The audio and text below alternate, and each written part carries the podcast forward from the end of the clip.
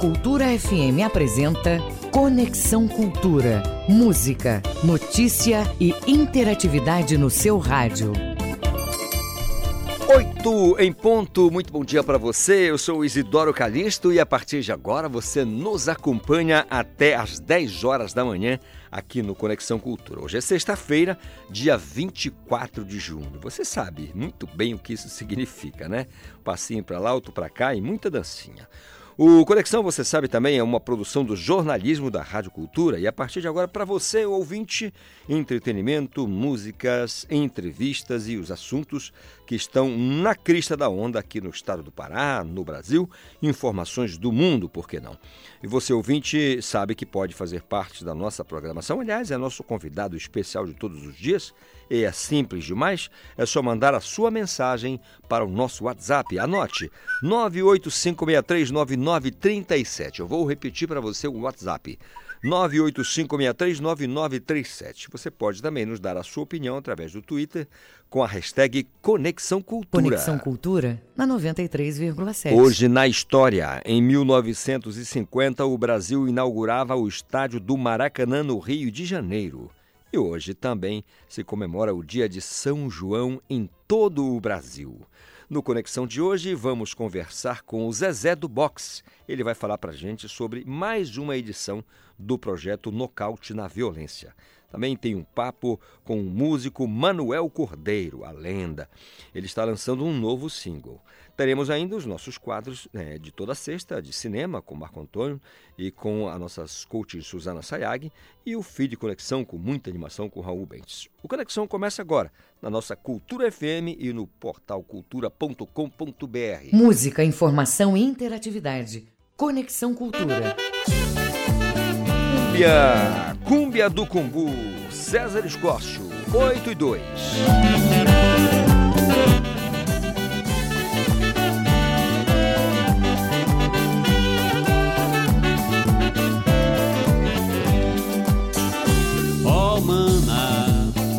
vem logo pra cá.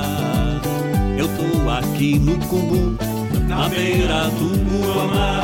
Tem gente até de tem gente de Cametá, gente de Tomé Açu, gente lá do Acará.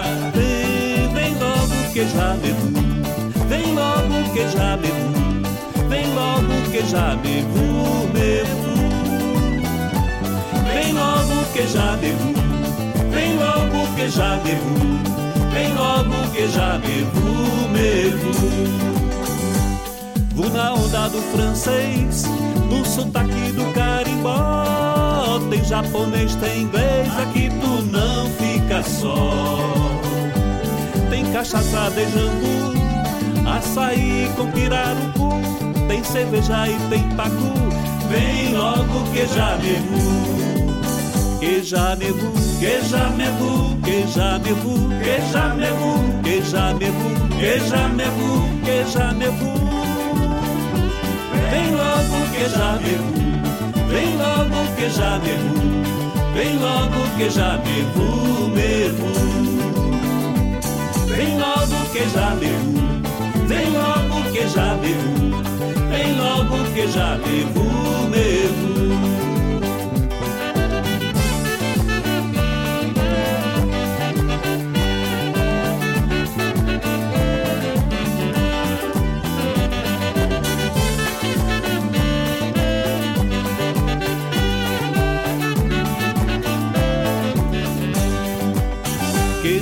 jamais-vous, que que jamais-vous, que jamais-vous, que jamais-vous, que jamais-vous, que jamais-vous.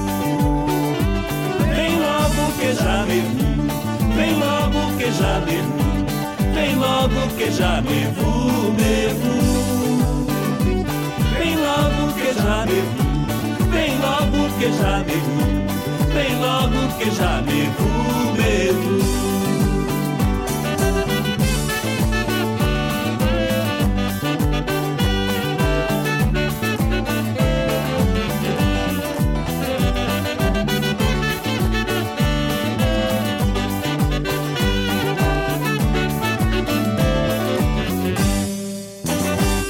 Conexão Cultura Cultura, na 93,7. É verdade, é o nosso Conexão Cultura desta sexta-feira, dia 24 de junho, dia de São João, 8 horas mais 5 minutos. O João Paulo Seabra já está por aí, meu caro? O trânsito na cidade. Então eu quero saber do meu amigo João Paulo Seabra como é que anda a movimentação nas ruas e avenidas da Grande Belém neste dia de São João. Bom dia, João Paulo.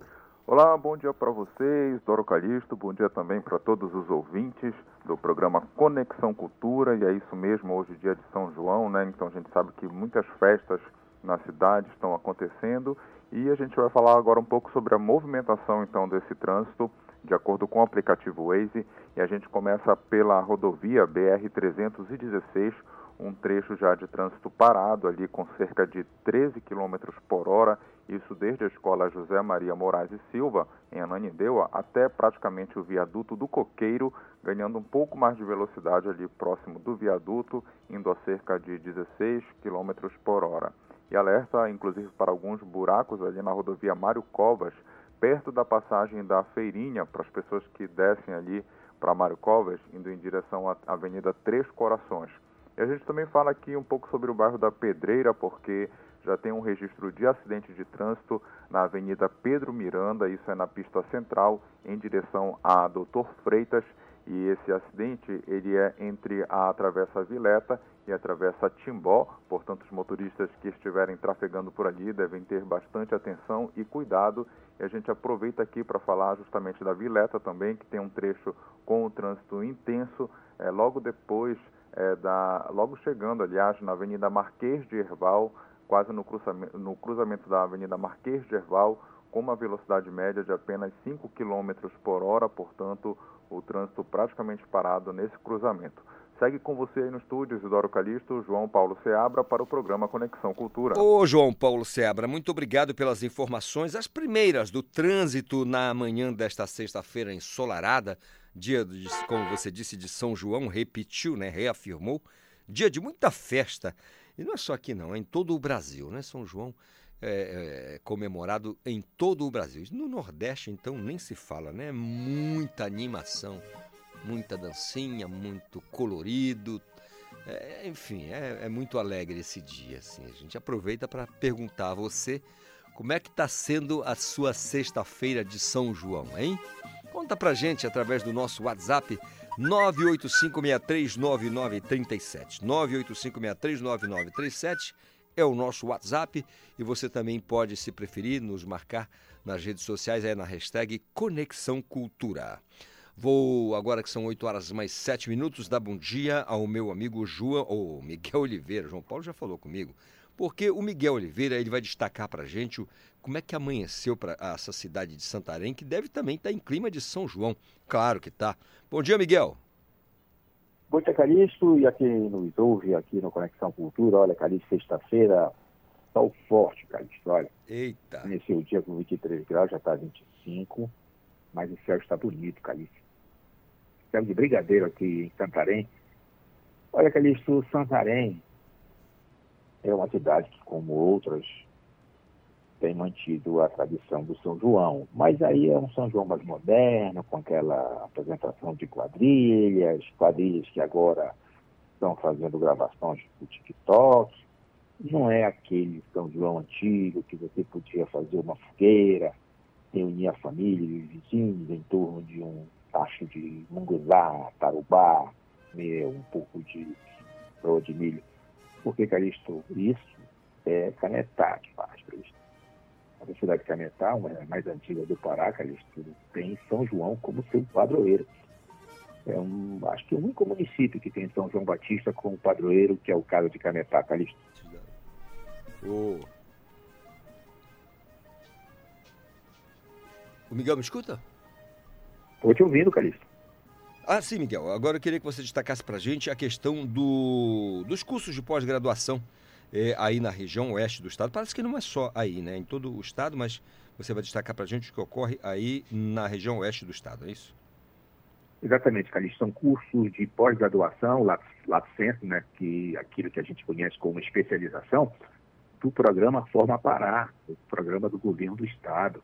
através da Secretaria de Ciência, Tecnologia e Educação Superior Profissional e Tecnológica, a SECTET. É, a SECTET, ela coordena o Forma Pará, que é aquele programa que envolve o governo e instituições de ensino superior e prefeituras.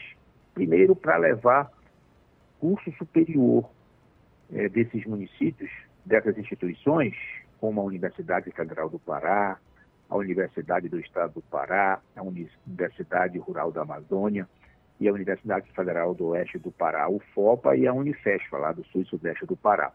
Pois bem, o programa que começou em 2019, ele vem ofertando cursos de graduação, mas este ano, eles têm uma novidade. Vai ter curso de pós-graduação pelo Forma Pará. Então, foram 176 propostas apresentadas por professores junto ao Forma Pará. Desses, cerca de 90 foram aprovados. E aqui na região oeste do Pará, são 20 cursos de pós-graduação ofertados pelo Forma Pará. Vai ter curso em Santarém, Juruti, Alenquer, Mogi dos Campos, Óbidos, Oriximiná, Monte Alegre, Placas, Taituba, Rurópolis, Jacareacanga e Uruará. Olha, Calista, esse programa tem o objetivo de reduzir um déficit da educação superior, tanto na graduação quanto na pós-graduação. Você que está nos ouvindo, estiver interessado em saber mais detalhes, você pode entrar no site da Sectet, é sectet.temudo.pa.gov.br. Agora, Calixto, o interessante, Calixto, é que aqui na região desses 20 cursos, eles estão distribuídos nesses municípios que eu já citei, e tem alguns, por exemplo, que são interessantes de destacar. Por exemplo, foi apresentada pela professora Ranciane de Paula Fernandes, da UEPA, que é um curso Políticas Públicas e Intervenção em Violência Doméstica, Ciências Sociais Aplicadas Presencial, aqui em Santarém. Agora, lá em Jacareacanga, bem lá no sul do Pará, no sudoeste, a Gessiane Picanço, da UFPA, ela propôs e teve aprovado o curso Língua Munduruku, Linguística Letras Presencial, no município de Jacareacanga. E aí tem cursos que vão de saúde, é, com destaque à saúde da família presencial em Mogi dos Campos, curso presencial, né, Calixto? É, enfermagem com ênfase em UTI e saúde.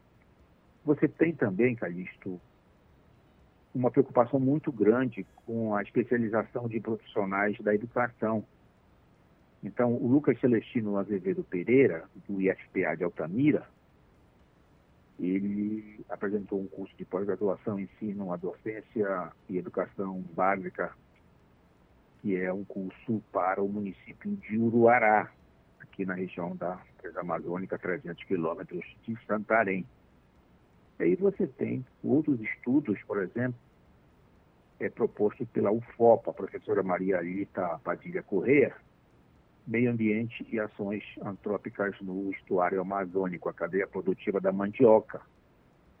Né? Ele é multidisciplinar e é um curso presencial que vai ser ofertado pela UFOP em Santarém. E aqui, para terminar, no município de Juruti, como você sabe, é um município que tem atividade mineral, a UFOPA, através do professor Rafael Magalhães, vai ofertar o curso Saneamento, Tecnologia Hídrica e Gestão Ambiental na mineração tecnológica. Então, também é um curso presencial em Juruti. Isso para mostrar, Calixto, que além dos cursos de graduação que estão espalhados em vários municípios com apoio das prefeituras, o governo do Estado, em convênio com prefeituras, em convênio com as universidades, está levando também pós-graduação, além do curso regular de graduação, Calixto.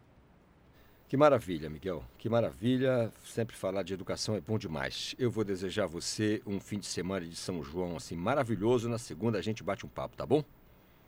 Com certeza, Calixto. Um grande abraço a todos. Até segunda. Até segunda-feira. Miguel Oliveira, de Santarém, da região oeste do estado do Pará, um dos lugares mais bonitos do Brasil. Anote, são 8 horas mais 14 minutos e é o nosso Conexão desta sexta de São João. Se quiser participar, 98563-9937 é o nosso WhatsApp. Vou bater um papo agora com o pessoal do Ministério Público, especialmente com a doutora Priscila Tereza de Araújo, ela é promotora de justiça Nosso assunto aqui é, são os malefícios das substâncias entorpecentes. No popular, drogas, né? Então hoje a gente vai conversar com a promotora para saber do, desses malefícios e da utilização de substâncias entorpecentes, especialmente para os mais jovens, né? Doutora Priscila, bom dia, tudo bem? Bom dia, bom, bom dia a todos e todas os ouvintes do programa Conexão Cultura. Bom dia, Calixto, obrigada pelo convite, pelo espaço que você abre no Ministério Público, nós estamos levando informação à população. Sempre bom falar com o, o povo do órgão ministerial.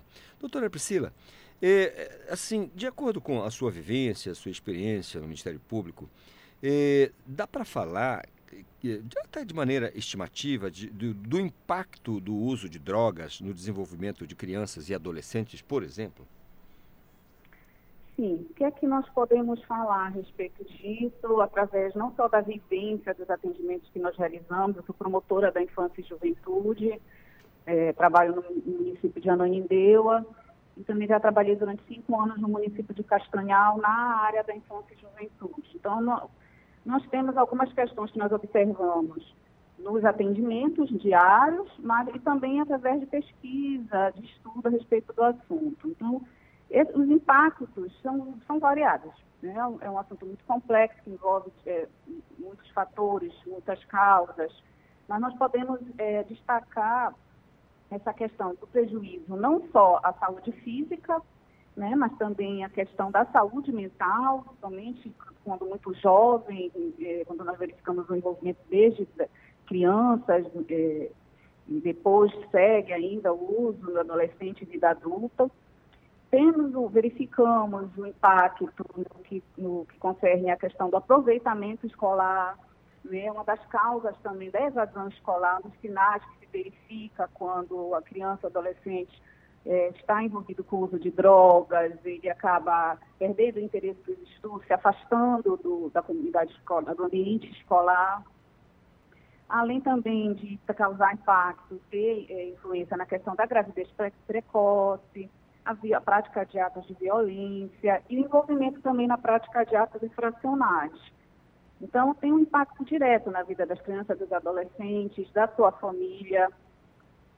Ah, nós também identificamos alguns, podemos identificar alguns fatores de risco que acabam favorecendo para esse envolvimento precoce no uso de, de substâncias entorpecentes. Aí nós podemos citar é, a falta de uma relação empática no ambiente familiar, menor, uma um menor controle parental ali naquelas, nas relações familiares também, é, essa questão muito da idade do adolescente, dessa necessidade de autoafirmação, de pertencer a um grupo.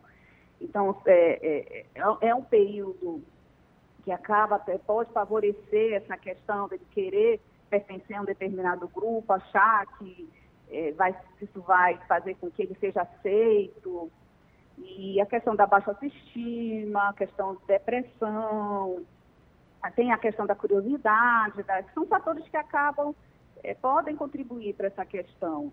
É, falta de diálogo na família sobre, de, sobre esse assunto, a, e a, a, essa questão de estar em desenvolvimento né, da idade propícia, a questão de estar em formação, ainda não tem a capacidade de entender exatamente todos os efeitos, as situações adversas que, que vão, vão advir após o, o envolvimento com o uso de drogas. Doutora Priscila, é, eu tenho uma curiosidade, aliás, é objeto da curiosidade de toda a produção, e tenho certeza que de muitos ouvintes do Conexão Cultura, com relação ao ambiente, ao ambiente do, o, da utilização do material entorpecente, assim, porque é, é o Ministério Público, de alguma maneira, tem algum levantamento é, por exemplo, o uso de drogas nos grandes bolsões de necessidades, né? eu, eu prefiro esse termo do que bolsões de miséria, é, e nos grandes centros, porque a gente imagina, a, a, gente costuma é, escutar o dia inteiro, né? A educação salva o mundo, a educação é a melhor saída, e a gente encontra o sujeito que é, que é médico fazendo, é, é, não é, no, flagrado ali no ato ilícito, é às vezes até gravíssimo, o engenheiro, o médico, enfim, tudo, sabe? Então a gente pensa, será que a educação, o cara teve a melhor formação, é médico, é engenheiro, é advogado, uhum. e fazendo ilícito, né? fazendo coisa errada. Então aí a gente meio que relativiza essa questão. A gente pode falar de, de, de, de territórios, por exemplo, é, ataca mais nos bolsões de necessidade ou é uma coisa que acontece em todos os cantos, independentemente de classe social? Sim, a questão do envolvimento de uso de drogas, a gente sabe que ela pode é, ocorrer tanto numa família de, que vive uma situação de vulnerabilidade socioeconômica mais grave, como também e, e está presente na classe média alta, classe média, mas o que é, é, os dados nos apresentam, o número maior que nós verificamos está muito atrelado, acaba favorecendo é, a questão da vulnerabilidade socioeconômica, porque a droga ela, ela acaba se ela, aproveitando dessas, dessas questões, dessas vulnerabilidades, é, e acaba ah, tendo um espaço maior nesse, no, nesses ambientes. Agora, isso ocorre também na, é, entre a classe média, classe média, classe média alta, mas os impactos, os números que o perfil acaba sendo é, é, da, da, população mais carente, realmente, que está numa situação, porque está afastado da escola, não tem. E aí estou falando muito nessa questão das crianças e adolescentes, porque elas acabam se envolvendo com o uso de droga, elas acabam sendo facilmente captadas pelo tráfico, envolvendo muito essa questão da, da, da falta de oportunidades, da, de não ter acesso à, à escola, a, a, outras atividades, a ociosidade, a questão da. Nós temos é, situações, inclusive, de, de que eles já nascem num ambiente de uso de drogas. Então, há essa, essa questão de, de crianças e adolescentes que já desde cedo convivem em espaços. E isso torna a problemática muito mais complexa. Né? As intervenções elas precisam ocorrer é, logo no sentido de encaminhamento da família para tratamento, do pai ou uma mãe, e, e acompanhamento próximo da criança para minimizar esses impactos. Muito e bem. É importante nós estarmos falando nisso agora, nesse momento, porque no próximo dia 26 de junho é o Dia Internacional sobre o Abuso e o Tráfico Ilícito de Drogas. É uma data que foi criada em 1987 pela Organização das Nações Unidas. E num estudo que foi publicado ano passado, justamente é, veio informando e apresentando dados né, que 275 milhões de pessoas usaram drogas no mundo no último ano. Então, é um número considerável. Inclusive, que avalia, esse estudo ele avaliou que a pandemia ela potencializou os riscos de dependência. Então, mais do que nunca, nós temos que voltar a falar desse debater, instruir a população e destacar a necessidade de ter esse olhar atento, principalmente para nossas crianças e adolescentes. Doutora, seria uma grande até covardia da nossa parte aqui, eu falo da produção do nosso Conexão Cultura, de não tratar desse assunto é, para saber até o posicionamento do órgão ministerial. A gente sabe da, das, da, da, do empenho do Poder Executivo é, em implementar políticas no sentido de combater o tráfico de drogas, mas a pergunta é: na visão, no sentir do Ministério Público, é, estão sendo presos os traficantes, aqueles que a gente pode dizer de verdade, os que fornecem, ou aquelas pessoas que distribuem? Porque é, é por classificação, não dá para fechar os olhos para isso, né? Eu digo sempre que o grande traficante está num joá de três andares, tem um piano de caudas na sala e, e é quase que intocável. Dificilmente vai para a cadeia. É evidente que temos aí muitos casos dos que estão é, na cadeia também. Mas a grande maioria é aqueles que distribuem, são os pequenos traficantes. Porque a traficância está lá, né? São tantos verbos da traficância. Como é que a senhora vê a questão do encarceramento de traficantes? É, a, a, é uma questão que ela envolve investimento, né? há uma necessidade de investimento grande na parte da inteligência das investigações. Você chegar até realmente o, quem comanda o tráfico, os comandantes do tráfico, requer uma, uma investigação realmente detalhada, com uma inteligência, um trabalho. No dia a dia, a gente acaba vendo e acaba sendo mais noticiado essas questões das operações que ocorrem nas é, corriqueiras, de abordagem de pessoas na, na rua, de é, fiscalizações que ocorrem nas barreiras, que é um dos locais em que há muita entrada de, de drogas, às vezes escondidas em, em, em, caminhões, enfim. Então, acaba que é, nós acabamos identificando mais esse tipo de operação, até porque essas outras investigações elas requer, requerem um tempo maior. Né? e, e esse investimento maior nessa questão da, da, da inteligência realmente, para que você possa é, é, identificar e poder realmente ter provas para é, é buscar essa responsabilização dos, dos grandes né, que são os traficantes que realmente financiam o tráfico, né? Não é ele que está carregando a droga. Né? Então, aí tem essa questão, né? É ele que vai estar tá fazendo o transporte da droga. Então, e, e, tanto que a gente verifica a utilização também da questão dos adolescentes, nessa questão do, do eles acabam também sendo atraídos para o tráfico para a questão de, de, de, obter uma renda, né, uma renda ilícita, eles também acabam também sendo inseridos no tráfico em razão da dependência deles, porque a gente vê é, é, essa, essa questão do envolvimento dele, que normalmente começa com o uso de droga, aí é, estabelece aquela situação de dependência e para ele manter essa dependência dele para comprar droga, ele acaba iniciando a prática de pequenos furtos, de repente já se envolve com a prática de roubos, crimes mais graves, até sendo incluído na, na questão do tráfico para ele pagar a dívida dele. Então você vê que é um ciclo muito, é, muito prejudicial e que compromete a, a, a, vida desse adolescente, que muitas vezes, inclusive, contribui para a alta letalidade dos jovens. Né? Nós temos muito de, de letalidade de jovens e muitos acabam também sendo vítimas de, de todo esse contexto. Doutora Priscila, nós da produção do Conexão Cultura não temos nenhuma sombra de dúvida com relação ao papel da Promotoria da Infância e Juventude, do Ministério Público de maneira geral, no combate a, a, esse, esses malefícios terríveis que é o que provocam os, os, usos dos entorpecentes, né?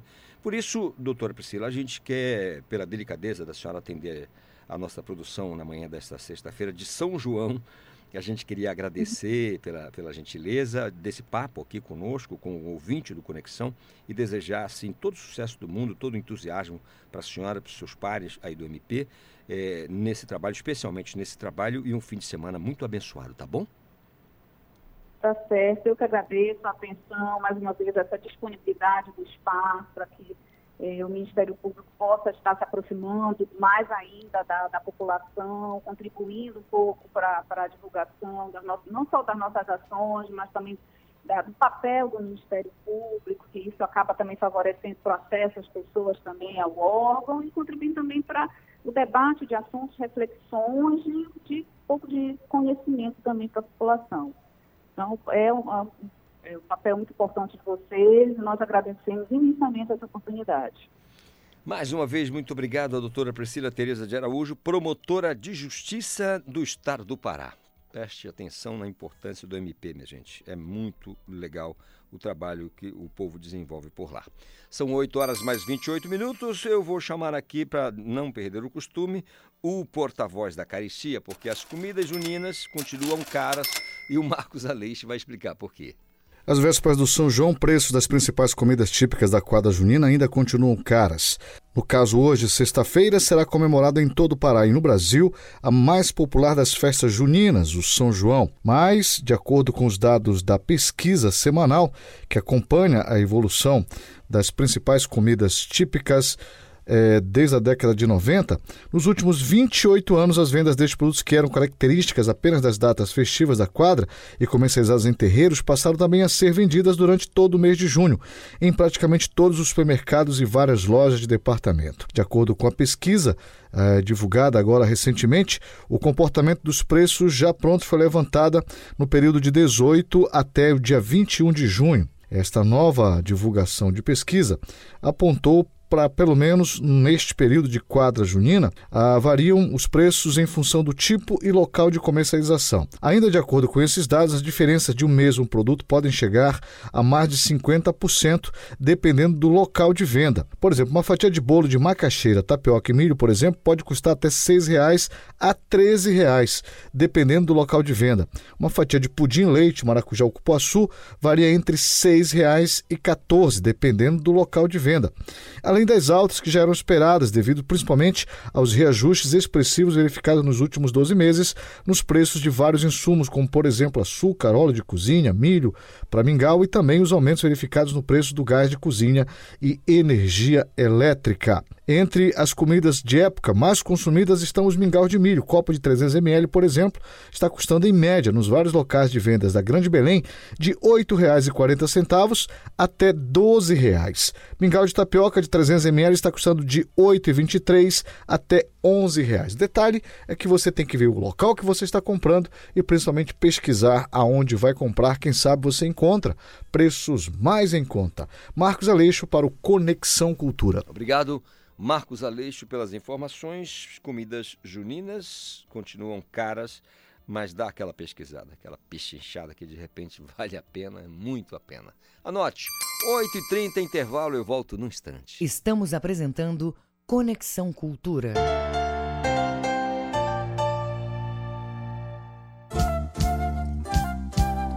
ZYD 233, 93,7 MHz. Rádio Cultura FM, uma emissora da Rede Cultura de Comunicação. Fundação Paraense de Rádio Difusão, Rua dos Pariquis, 3318. Base operacional, Avenida Almirante Barroso, 735. Belém, Pará, Amazônia, Brasil. Faça parte da Rádio Cultura, seja nosso repórter. Grave seu áudio com informações da movimentação do trânsito e mande para o nosso WhatsApp 985639937. Clube do Samba, a Confraria dos Bambas, sábado ao meio-dia. Olá, ouvinte da Rádio Cultura. Eu sou a Lurdinha Bezerra. Sábado de meio-dia às duas, na 93,7, tem Clube do Samba, com agenda, lançamentos, notícia do samba paraense, notícias do samba nacional, lançamentos, carnaval, muitas novidades. Sábado de meio-dia às duas, na 93,7, tem Clube do Samba. Aguardo vocês! Voltamos a apresentar Conexão Cultura. 8 horas mais 32 minutos é o nosso Conexão Cultura nesta sexta-feira de São João. Ei, me conta como é que tá o seu dia, como é que amanheceu o seu dia, tá com essa música aí, né, Paulo? Aí já dá aquela animada, não tem como se mexer, não se mexer. Paulo vai fazer uma fogueirinha hoje. Ele e muita gente, né?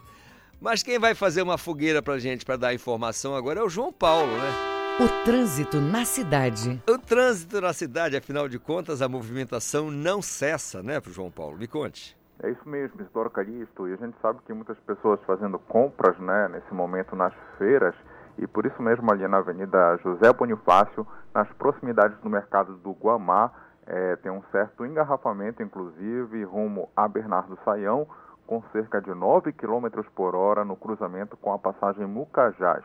E a gente volta também a falar um pouco sobre a rodovia BR-316, que hoje, aquele trecho que está em obras ali na altura do município de Benevides, tem uma extensão um pouco maior de congestionamento para quem segue rumo a Marituba e nesse momento está com cerca de 4 km por hora somente indo até a Amazon, a Amazon Flora. Segue com você aí no estúdio, Isidoro Calixto, João Paulo Seabra para o programa Conexão Cultura. Obrigado, João Paulo Seabra, pelas informações. Ei, eu estava esquecendo aqui daquele lembrete, né, Paulo? O pessoal que está aí no trânsito dando aquela carona pra gente aqui na Cultura FM, sintonizado na 93,7 aí, olha, dado, tenha paciência. Hoje é São João, né? Nada de afobação. Até rimou, olha. Hoje é São João, nada de afobação. Deixa o trânsito ficar bonitão, viu? Sem atravancar, sem perturbar a vida de ninguém, nada de ficar fechando o cruzamento, nada disso. É um dia de festa, um dia de alegria para a gente, né? E o trânsito estiver em paz, não quero ouvir falar de acidente hoje, pelo amor de Deus. Pelo menos hoje, né? Olha, são 8 horas mais 34 minutos, hora de dar bom dia à nossa colega Eduarda Iara, direto da redação, porque o Ministério Público Federal solicita informações sobre ações de prevenção de combate à varíola dos macacos aqui no estado do Pará. Eduarda, conte pra gente, bom dia. Bom dia, Calixto. Bom dia a todos os ouvintes. O Ministério Público Federal pediu informações sobre a ação de órgãos para evitar a entrada do vírus da varíola dos macacos no Pará e também para combater eventuais casos suspeitos e confirmados. A solicitação foi feita à CESPA, à Anvisa e à Secretaria de Vigilância em Saúde do Ministério da Saúde. Até então, não há caso confirmado no, spa, no estado. Em nota, a SESPA disse que ainda não foi notificada pelo Ministério Público Federal acerca desse assunto. O Brasil ele possui até então 11 casos confirmados, sendo 7 em São Paulo, 2 no Rio de Janeiro e 2 no Rio Grande do Sul. Dois dos casos receberam alta e outros seguem isolados em monitoramento. A varíola dos macacos é uma zoonose causada por um vírus.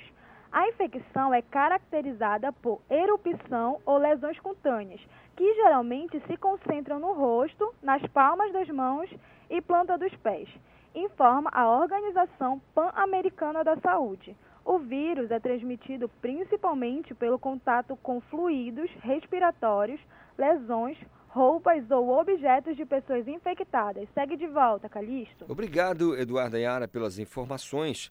São 8h35 e o nosso WhatsApp segue à sua disposição se você quiser falar com a gente. 985639937. Também tem as redes sociais, tem lá a hashtag Conexão Cultura. É só marcar e aí você fala com a gente. Está combinado? Tá tudo lindo, tudo belo? Tudo verde, amarelo? É assim que tem que ser nesse dia bonitão de São João. Olha, a plataforma para acompanhar as arrecadações previdenciárias está em fase final.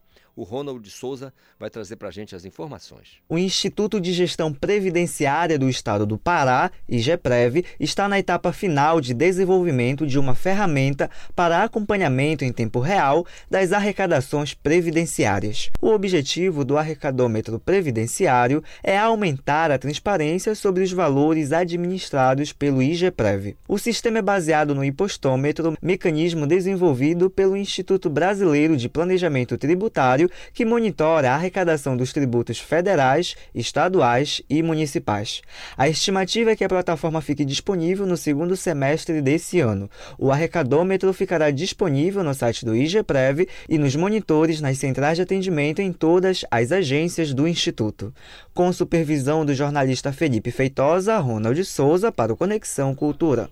Obrigado, Ronald Souza, pelas informações. Portanto, está aí o desenvolvimento da plataforma para acompanhar as, arrecada as arrecadações previdenciárias, né? Já em fase final. Isso é muito bom. São 8h37. Você sabe que sexta-feira nós temos aqui um baita crítico de cinema, professor, o Marco Antônio Moreira. Ele é crítico de cinema e sempre tem essa contribuição aqui às sextas-feiras com a gente, falando da sétima arte, do cinema, da tela grande, do que está rolando, das curiosidades. Vamos ouvir. Bom dia, amigos do Conexão Cultura. O circuito comercial de exibição apresenta vários lançamentos esta semana, com as estreias de Tudo em Todo Lugar ao mesmo tempo e Veja por Mim. O destaque da semana é tudo em todo lugar ao mesmo tempo. Neste filme, acompanhamos a história de uma imigrante chinesa com problemas pessoais e profissionais que tem que enfrentar diversas dificuldades no seu dia a dia. Continua em cartaz os filmes com boa frequência de público, como Top Gun Maverick com Tom Cruise, Jurassic World Domínio e Lightyear. No circuito alternativo, confira a programação do Cine Líbero do Chardo com o Festival Vadelux de Cinema Francês 2022. A edição deste ano tem produções inéditas e clássicos do cinema francês. Dos clássicos, serão exibidos Papai Noel é um Picareta e As Aventuras de Molière, uma homenagem aos 400 anos de Molière, dramaturgo francês. Entre os inéditos da edição estão os filmes Contratempo, vencedor dos prêmios de melhor diretor e atriz do Festival de Veneza, e Um Herói, vencedor do Grand Prix do Festival de Cannes de 2021. O festival será exibido de 24 de junho até 6 de julho. No Cine Sindimepa, do Sindicato dos Médicos do Pará, será exibido o filme Francesco, produção italiana sobre São Francisco de Assis, com Mickey Rourke e trilha sonora de Vangelis, no dia 28 de junho, às 19 horas, com entrada franca. Aqui é Marco Antônio Moreira, para Conexão Cultura. Obrigado, professor Marco Antônio Moreira, crítico de cinema, que tem essa contribuição aí conosco todas as sextas-feiras. Ouviu aí, né? É, os que estão em cartazes aí, os que estão né, bombando, que estão na crista da onda, chama mais atenção do povo que gosta da telona. São 8h39. Eu vou bater um papo agora com o Zezé do Boxe. Na verdade, é o José Odir Macedo Santos. Zezé do Boxe. Inclusive, eu já desafiei o Zezé. Eu, eu tô com 51, o Zezé é mais jovem que eu, mas eu, eu, eu, eu falei para ele que o nocaute acontece no terceiro round. E ele correu, viu? Ele correu, mas ele correu porque ele é fundador do projeto Nocaute na Violência e coordenador geral. E aí, Zezé, bom dia, tudo bem? Tudo bem, meu amigo, tudo bem. É um prazer participar mais uma vez do seu programa, cara. Para mim é uma satisfação quando eu participo desse programa, líder de audiência no nosso estado. Que legal, cara. Queria que, fala, que você falasse pra gente, essa é a décima edição do, do, do programa, né? Do, do projeto. É, fala pra gente como é que vai acontecer, acontecer essa programação, Zezé. Olha, é, é a 37 edição, né? E a primeira como profissional, cara mas está sendo assim uma, uma expectativa assim tamanha que os 1.500 convites de apoio acabaram, que a procura está muito grande e a gente não tem como atender porque também tem que ver a capacidade do local, né? Mas a pessoa vai ter a oportunidade de assistir pela TV Cultura, que vai levar o evento para todos os lares. Então isso vai ser um espetáculo, essa parceria com a cultura, por causa que consegue todo mundo no lugar mais distante, como agora estão me ligando nos Estados Unidos, me pedindo o link, como é que vou fazer para poder assistir. Isso pra gente é maravilhoso, é muito gratificante isso, Calixto. Eita, Zezé. Agora, será que tem uma chance de a gente ir pro card principal, você e eu, para ver quem que cai primeiro? Porque você sabe que eu sou bom, né? Meu camarada, é, é, é, quando, eu, quando eu vejo você no lugar mais distante nas suas entrevistas com tudo mais, eu digo assim, esse homem é fera. Então isso aí não pode enfrentar assim, então tem que ter cuidado mesmo aí, tá é, é só você e, manter. É só você, eu só... prefiro ser seu amigo do que inimigo, Deus o livre. É só você manter a distância, porque a envergadura aqui é um pouco dilatada e pode eh, machucar você. Agora, Zezé, fala pra gente, brincadeiras à parte aqui, durante todo esse tempo de existência do projeto, o que mais, o que, que você considera considera mais gratificante para você como atleta e como fundador do projeto?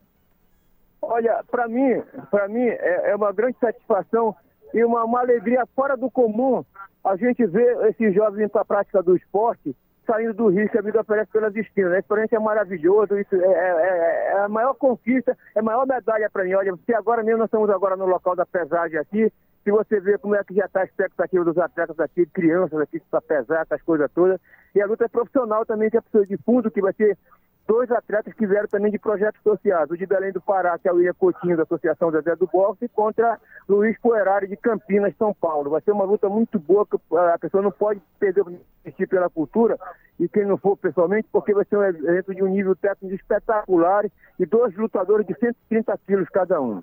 É, Zezé, esse então, esses dois lutadores, é do. A categoria é peso pesado, é isso?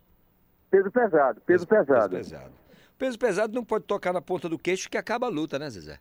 É, mas às vezes ela está bem preparado, tá, absorve bem os golpes, né? É. Tem bastante encaixe, né? Tem uns é. que tem queixo de vidro, mas tem uns que a, a, aguentam bastante para cá, tem bastante encaixe É mesmo. verdade. Dependendo do fechamento da guarda, você aguenta umas pancadas a mais, né?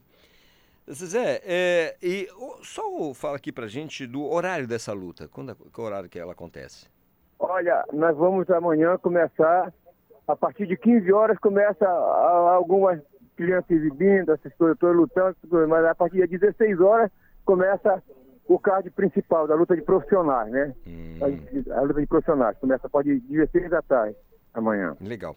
Agora, Zezé, assim, para título também de informação sobre o projeto, que é muito importante, tem uma galera que ligou o rádio agora, ou quem está chegando, que por um acaso, por um acaso não conhece o projeto, a população que deseja então ter acesso conhecer melhor o projeto, ou até mesmo participar, é, o que é necessário, Zezé, para fazer? O que, que, a pessoa tem que fazer para participar do, do, do, projeto?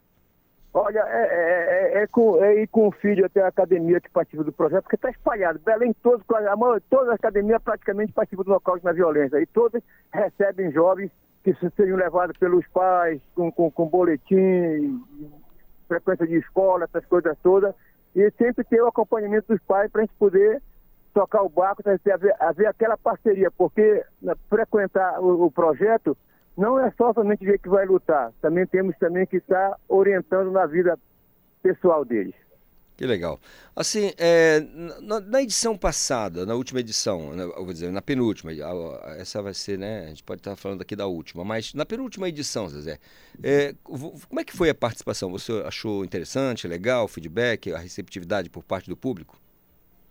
Com toda certeza com toda certeza, sabe? É, é, é assim, tá vendo assim uma aceitação espetacular. Começou com quatro academias em Belém Nocaute na Violência. Hoje tem 106 academias de escrita de todo, de todo o estado e de outros lugares também. Como agora está chegando de São Paulo, está chegando agora de, estão chegando agora de Imperatriz também. E isso é importante porque foi, houve até um comentário no México, lá na Organização Mundial, que o nocaute na violência, atualmente, é o evento mais importante que tem no Brasil, chama-se nocaute na violência. E para a gente isso é gratificante, a gente fica feliz com isso. Que legal. É bom a gente deixar claro que a TV Cultura do Pará e o Portal Cultura vão transmitir as principais lutas do nocaute na violência neste sábado, né, portanto amanhã, a partir das 16 horas. Vou deixar bem claro aqui para o nosso ouvinte. Agora, Zezé, é, durante essa programação, as pessoas têm acesso a, a, palestras, o entendimento das pessoas que lidam mais com, com relação de, do combate à violência. Como é que o que, que, permeia também todo esse projeto em que vocês tratam do, do combate à violência? Olha, é, a gente procura orientar. Inclusive agora depois da pesagem vai ter a palestra aqui com todos sentados aqui agora aqui no, no aqui na Tamandaré, antes do café da manhã deles aqui e a gente vai palestra procurar orientá-los e, e, tornou-se uma família muito grande no nocaute na violência, entendeu? Então é, é aquela alegria quando tem o nocaute na violência porque a gente consegue se, encontrar todo mundo, os jovens todos, se virou uma família mesmo. Eu fico feliz de receber o abraço da garotada, agora mesmo eu um garoto aqui de 8 anos, 9 anos, me abraçando, fazendo foto comigo. Isso para mim é, é algo assim inexplicável, assim, que me deixa assim maravilhado. Olha, Zezé, eu sinceramente eu vou torcer. Primeiro, uma coisa que me chama muita atenção no mundo da luta é que devolvam urgentemente o cinturão do Charles do Bronx, tá? Que aquilo foi uma grande pois uma é. piada que fizeram com ele. Aquilo é uma piada. O UFC tá, tá, ficou muito mal na história com aquilo ali. Tirar o cinturão sem luta não existe isso. Negócio horrível. Mas de primeiro vamos devolver o cinturão do, do, do Charles do Bronx, porque o garoto realmente cresceu, tá, é bom, é, é durão, é, representa o Brasil inteiro, porque no, no, no, leve ele é o maior finalizador da história e a gente tem que respeitar. Agora eu estou preocupado porque eu andei, eu andei treinando muito a minha questão de chão, né? Que eu estava um pouco fraco no chão. E eu não sei como é que você está, essa, a tua luta é mais em pé, porque você é boxeador. Eu estou preocupado, se você me botar para o chão, Zezé, não vai ter jeito, você ou bate ou dorme, Zezé. ou bate ou dorme. Olha, agora mesmo, Calista, acabou de chegar agora o pessoal de São Paulo, aqui vieram do hotel agora para pesar aqui, o Antônio Bernardo. O Antônio Bernardo, por sinal, Calista, vai ser homenageado amanhã, porque o Bernardo, na década de 80, 90, foi que conseguiu trazer os boxeadores profissionais para o estado do Pará. Houve esse crescimento todo graças ao Antônio Bernardo, sabe? Inclusive, é, ele é recordista no mundo como o árbitro que mais atuou. Tem mais de 7 mil arbitragens no, no, no, no boxe está chegando aqui também agora aqui vai ser homenageado também amanhã, sabe? Que legal.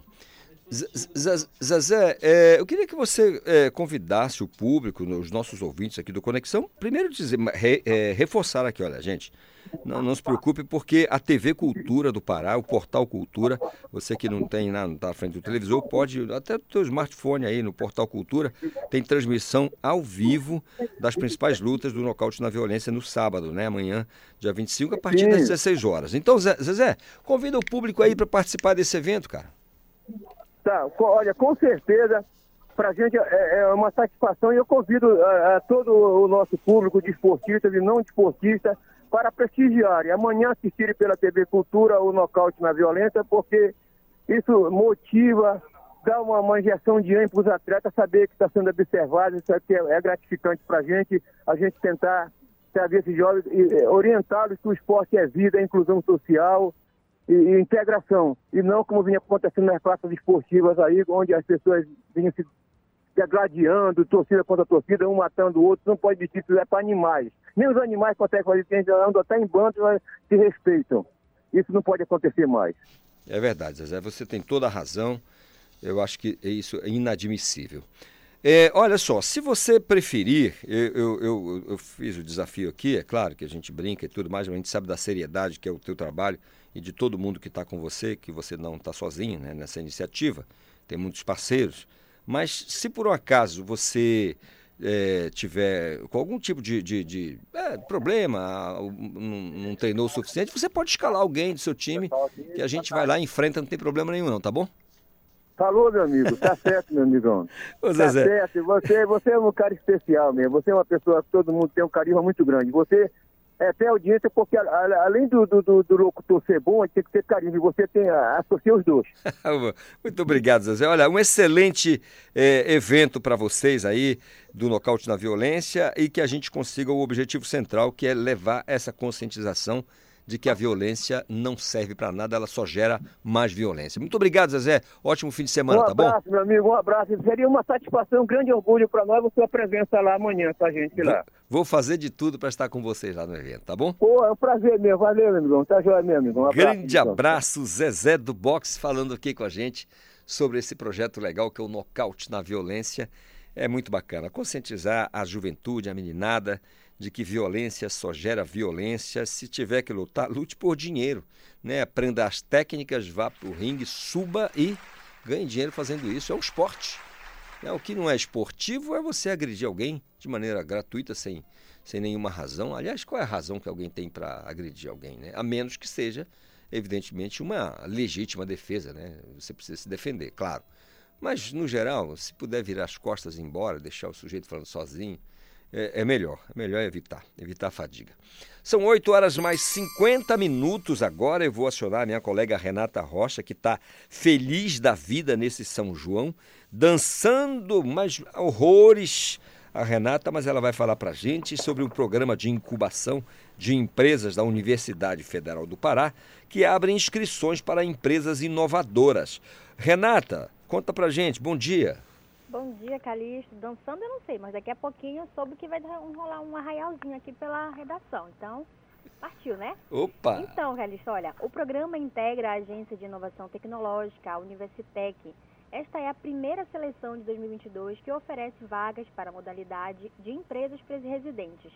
O processo de seleção tem como um dos critérios principais de avaliação o impacto social e ambiental positivo.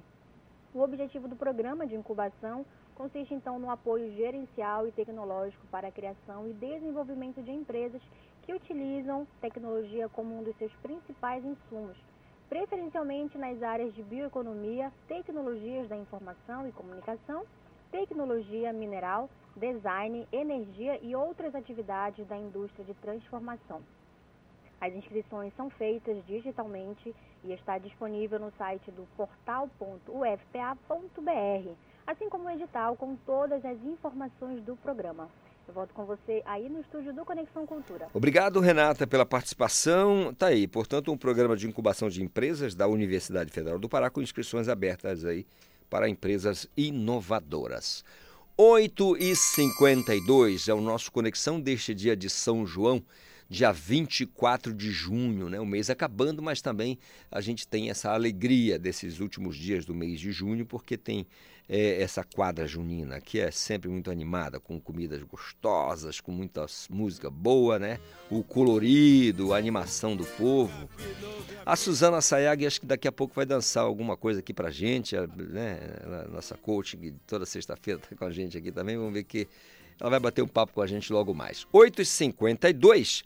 Deixa eu falar para vocês aqui que a empresa privada de desenvolvimento Barco Elétrico em parceria com a Universidade Federal do Pará. Tem aí essa parceria. O, a Isabelle Rizuene vai trazer para a gente as informações. Desenvolvido pelo Sistema Inteligente Multimodal da Amazônia, da empresa Norte Energia, em parceria com a Universidade Federal do Pará, o barco elétrico é movido a energia solar fotovoltaica e deve beneficiar comunidades amazônicas da região do Xingu, aqui no estado. Segundo a UFPA, as embarcações elétricas, em comparação com os veículos tradicionais, possuem diversas vantagens, pois apresentam alto rendimento e baixo impacto ao meio ambiente. Atualmente, a universidade, por meio da Faculdade de Engenharia Naval, mantém um convênio com a empresa Norte Energia com o objetivo de desenvolver outras embarcações que também vão ser usadas pelas comunidades nas áreas de abrangência da empresa. O CIMA, Sistema Realizador da Iniciativa, foi criado para fazer a gestão de diferentes modelos de transporte, que incluem dois ônibus elétricos que já estão em funcionamento e interligam o campo da UFPA de Belém e Castanhal e o barco elétrico fotovoltaico, como solução energeticamente eficiente e sustentável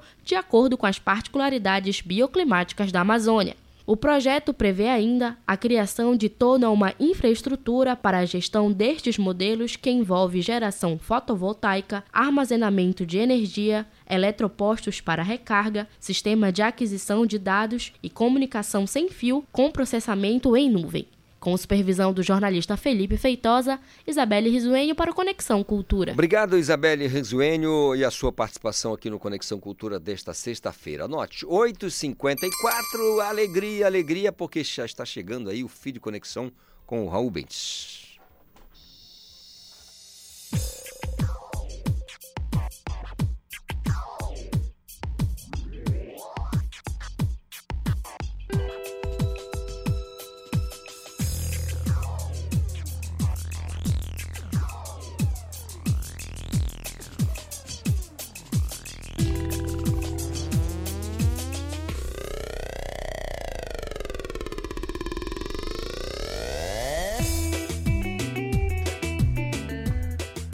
Dia, galera da Rádio Cultura. Eu sou Raul Bentes e o último feed de junho tá no ar.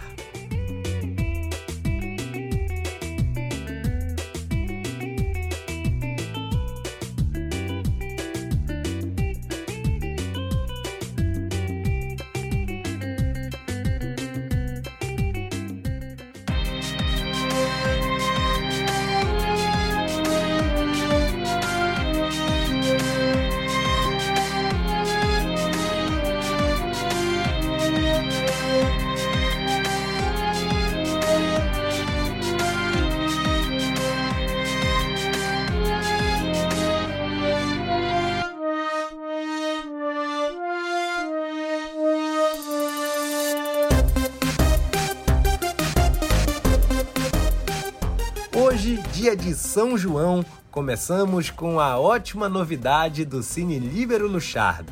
Agora, o cinema mais charmoso de Belém conta com uma plataforma de streaming. É, uma sala virtual de graça para tu assistires os filmes disponíveis na plataforma em qualquer lugar. A programação vai ser atualizada toda semana para a galera curtir os clássicos e, claro, os mais recentes títulos à disposição. Uma boa, né?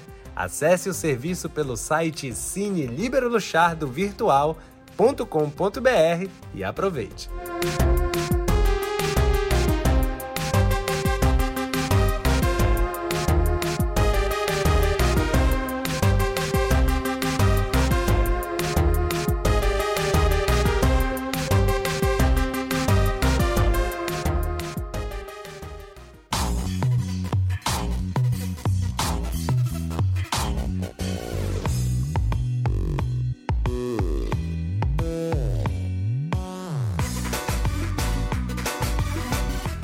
Artistas paraenses estão bombando nos festivais do Brasil.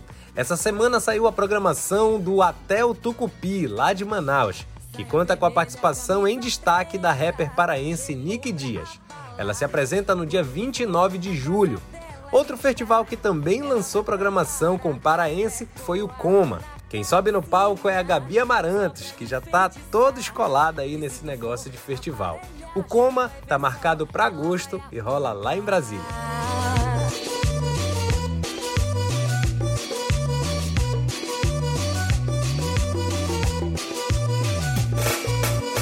Lá vem meu boi, lá vem pelas ruas de Belém.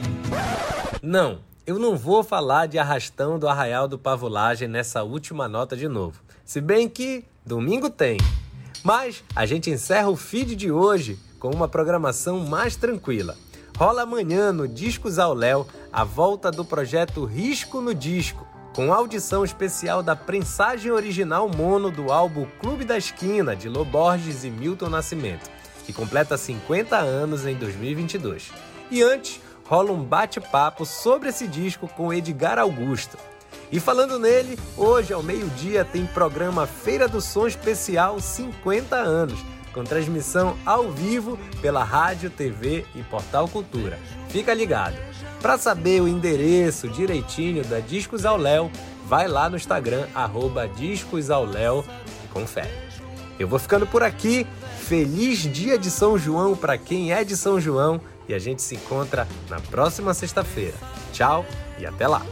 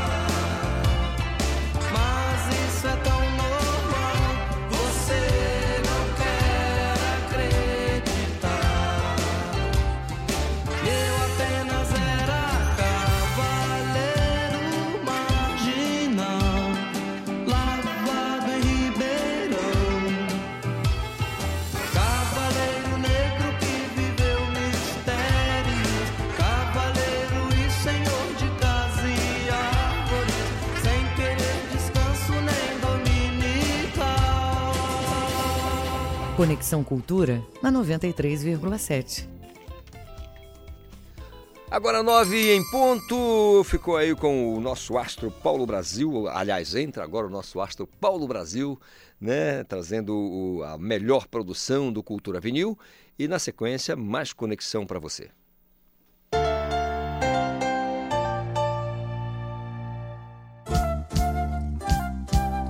ZYD 233, 93,7 MHz. Rádio Cultura FM, uma emissora da Rede Cultura de Comunicação. Fundação Paraense de Rádio Difusão. Rua dos Pariquis, 3318. Base operacional, Avenida Almirante Barroso, 735. Belém, Pará, Amazônia, Brasil. O controle da Covid-19 em espaços públicos precisa andar de mãos dadas com os cuidados das pessoas e das empresas. Fazer a higienização no transporte público é de extrema importância para a proteção de todos e para evitar a contaminação cruzada da Covid-19. Proteja-se do coronavírus. Cuidar da sua saúde é proteger a todos. Cultura Rede de Comunicação. Meus amigos da cultura, fala o Edgar Augusto. Neste final de semana, sexta-feira, ao meio-dia, pelos 50 anos da Feira do Som, teremos um programa especial ao vivo, cheio de convidados e contando novidades. Transmissão simultânea da Rádio, TV e Portal Cultura. Vou esperá-los. Tchau e até lá.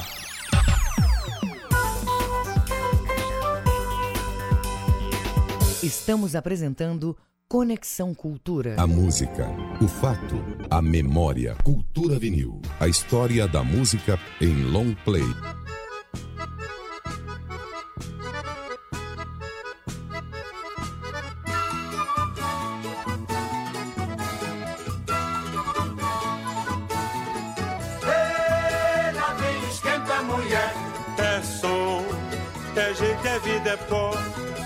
Ela vem esquenta a mulher do meu Maceió.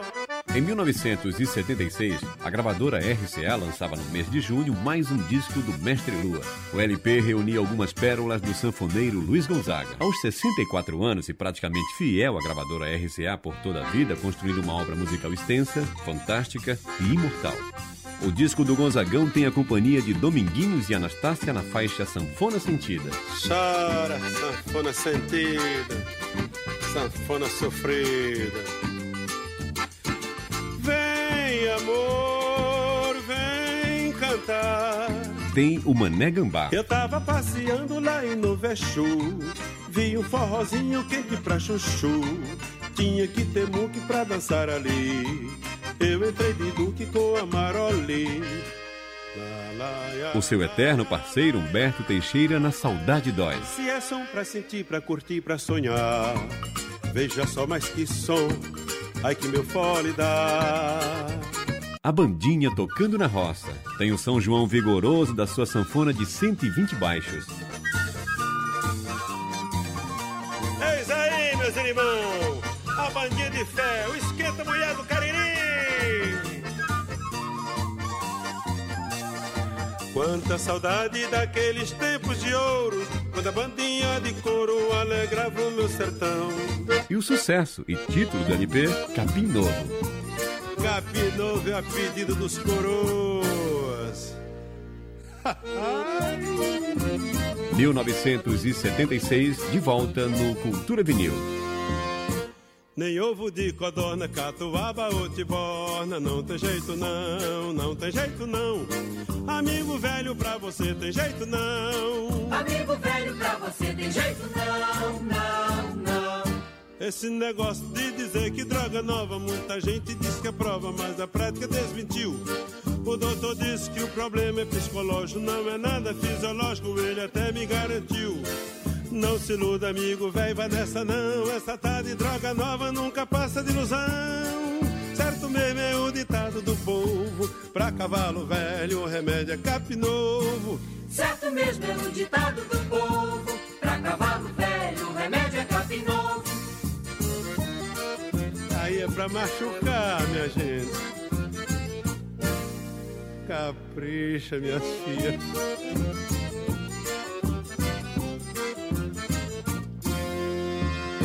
Nem ovo de codona, catuaba ou de borna. Não tem jeito não, não tem jeito não. Amigo rei, pra você tem jeito não. Amigo rei, pra você tem jeito não, não, não. Esse negócio de dizer que droga nova, muita gente diz que é prova, mas a prática desmentiu.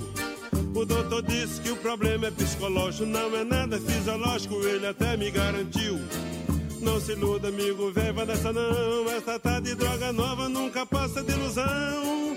Certo mesmo é o ditado do povo. Pra cavalo rei, o remédio é capim novo. Certo mesmo é o ditado do povo. Pra cavalo rei, o remédio é capim novo.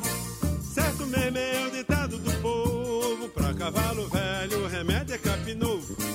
Certo mesmo é o ditado do povo. Capim novo é a substância dos coroas certo mesmo, ditado do povo. E pra carralo rei, o remédio é capim novo. Oi! Certo mesmo é o ditado do povo. Pra cavalo rei, Cavalo o tá remédio é capim novo.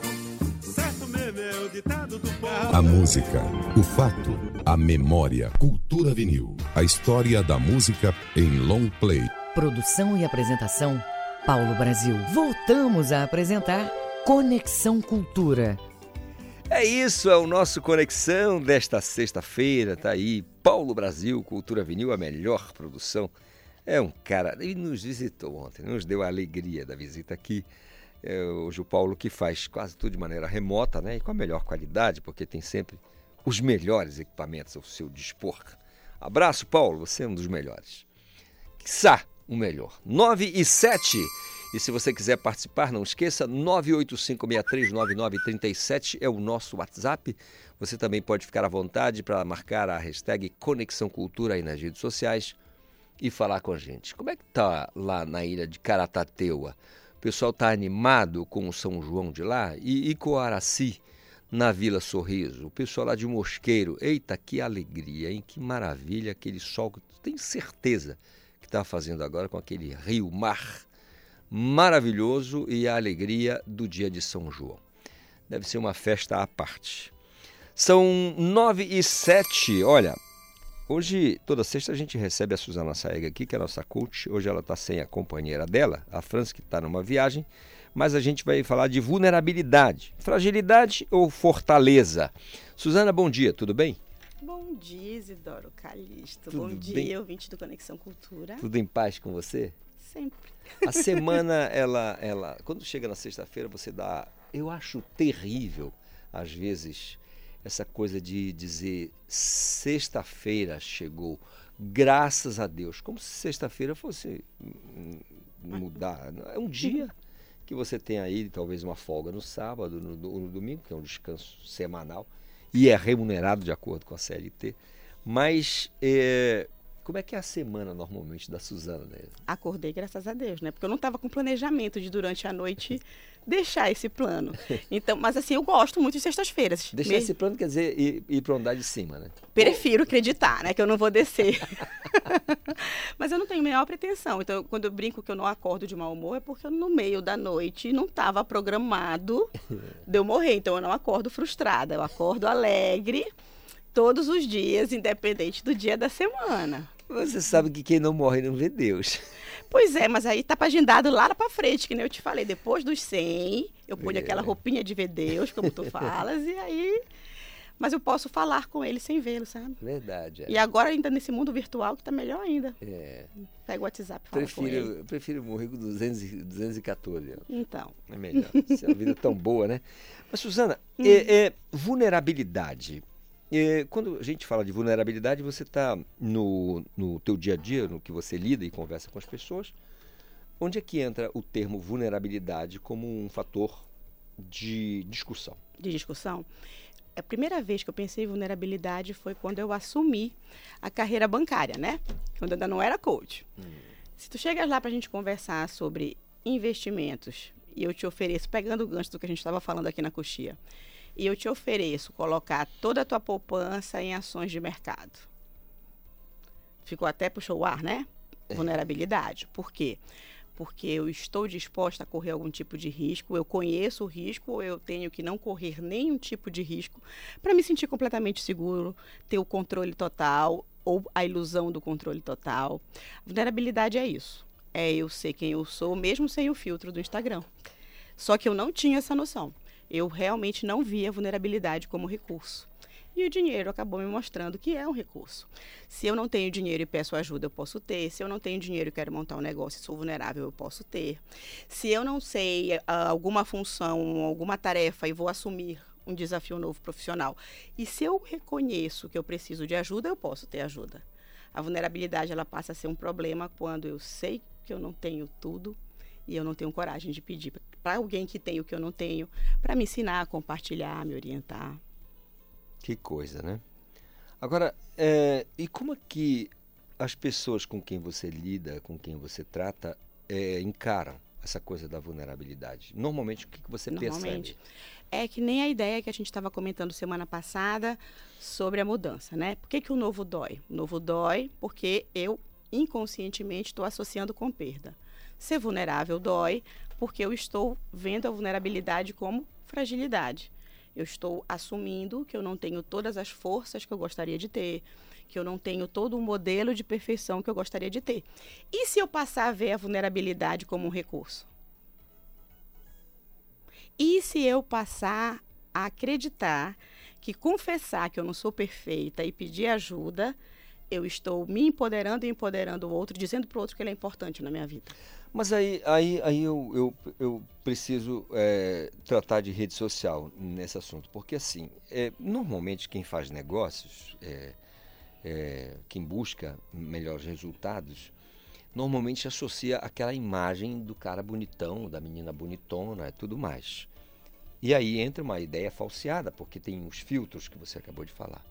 E aí a gente percebe que se você marcar um encontro para bater um papo e aí já partindo para o real, lá em, algum shopping center, por exemplo, aí quando você vai encontrar aquela pessoa, vai tomar um susto. Mas espera aí, não é a pessoa que Ela eu vai sem filtro, né? Ela vai sem filtro. E aí? E aí também vai muito da tua expectativa né? Eu, eu, a gente estava falando de rede social mais cedo, eu, eu, não invisto em outras pessoas. Eu uso aquele diploma de comunicação que está guardado lá em casa e trabalho as minhas redes sociais sozinha. Hum. Mas o que que eu, Suzana, acredito e consumo em rede social? No que não é perfeito. Porque existe perfeição? Não. Então eu não vou marcar esse encontro com alguém que eu acredite que é muito perfeito dentro de um padrão social do que as pessoas acreditam do que é perfeito. Hoje o perfeito para mim tem que ter imperfeito no meio. Entendi. Senão não tá, a conta não está fechando, né? Então já tem uma mentira aí. E a questão das redes sociais, ela tem muito a ver com vulnerabilidade, porque ninguém pode dizer que vende, né? Nesse segmento que eu trabalho de autodesenvolvimento, desenvolvimento humano, é quase que obrigatório você ter o, o carro zero, que eu sou contrária, porque ele saiu da concessionária, ele perde 15%. você já logo pro percentual, né? É, mas assim, é, essa, esse modelo de sucesso, entre aspas, para mim é um modelo que eu questiono muito.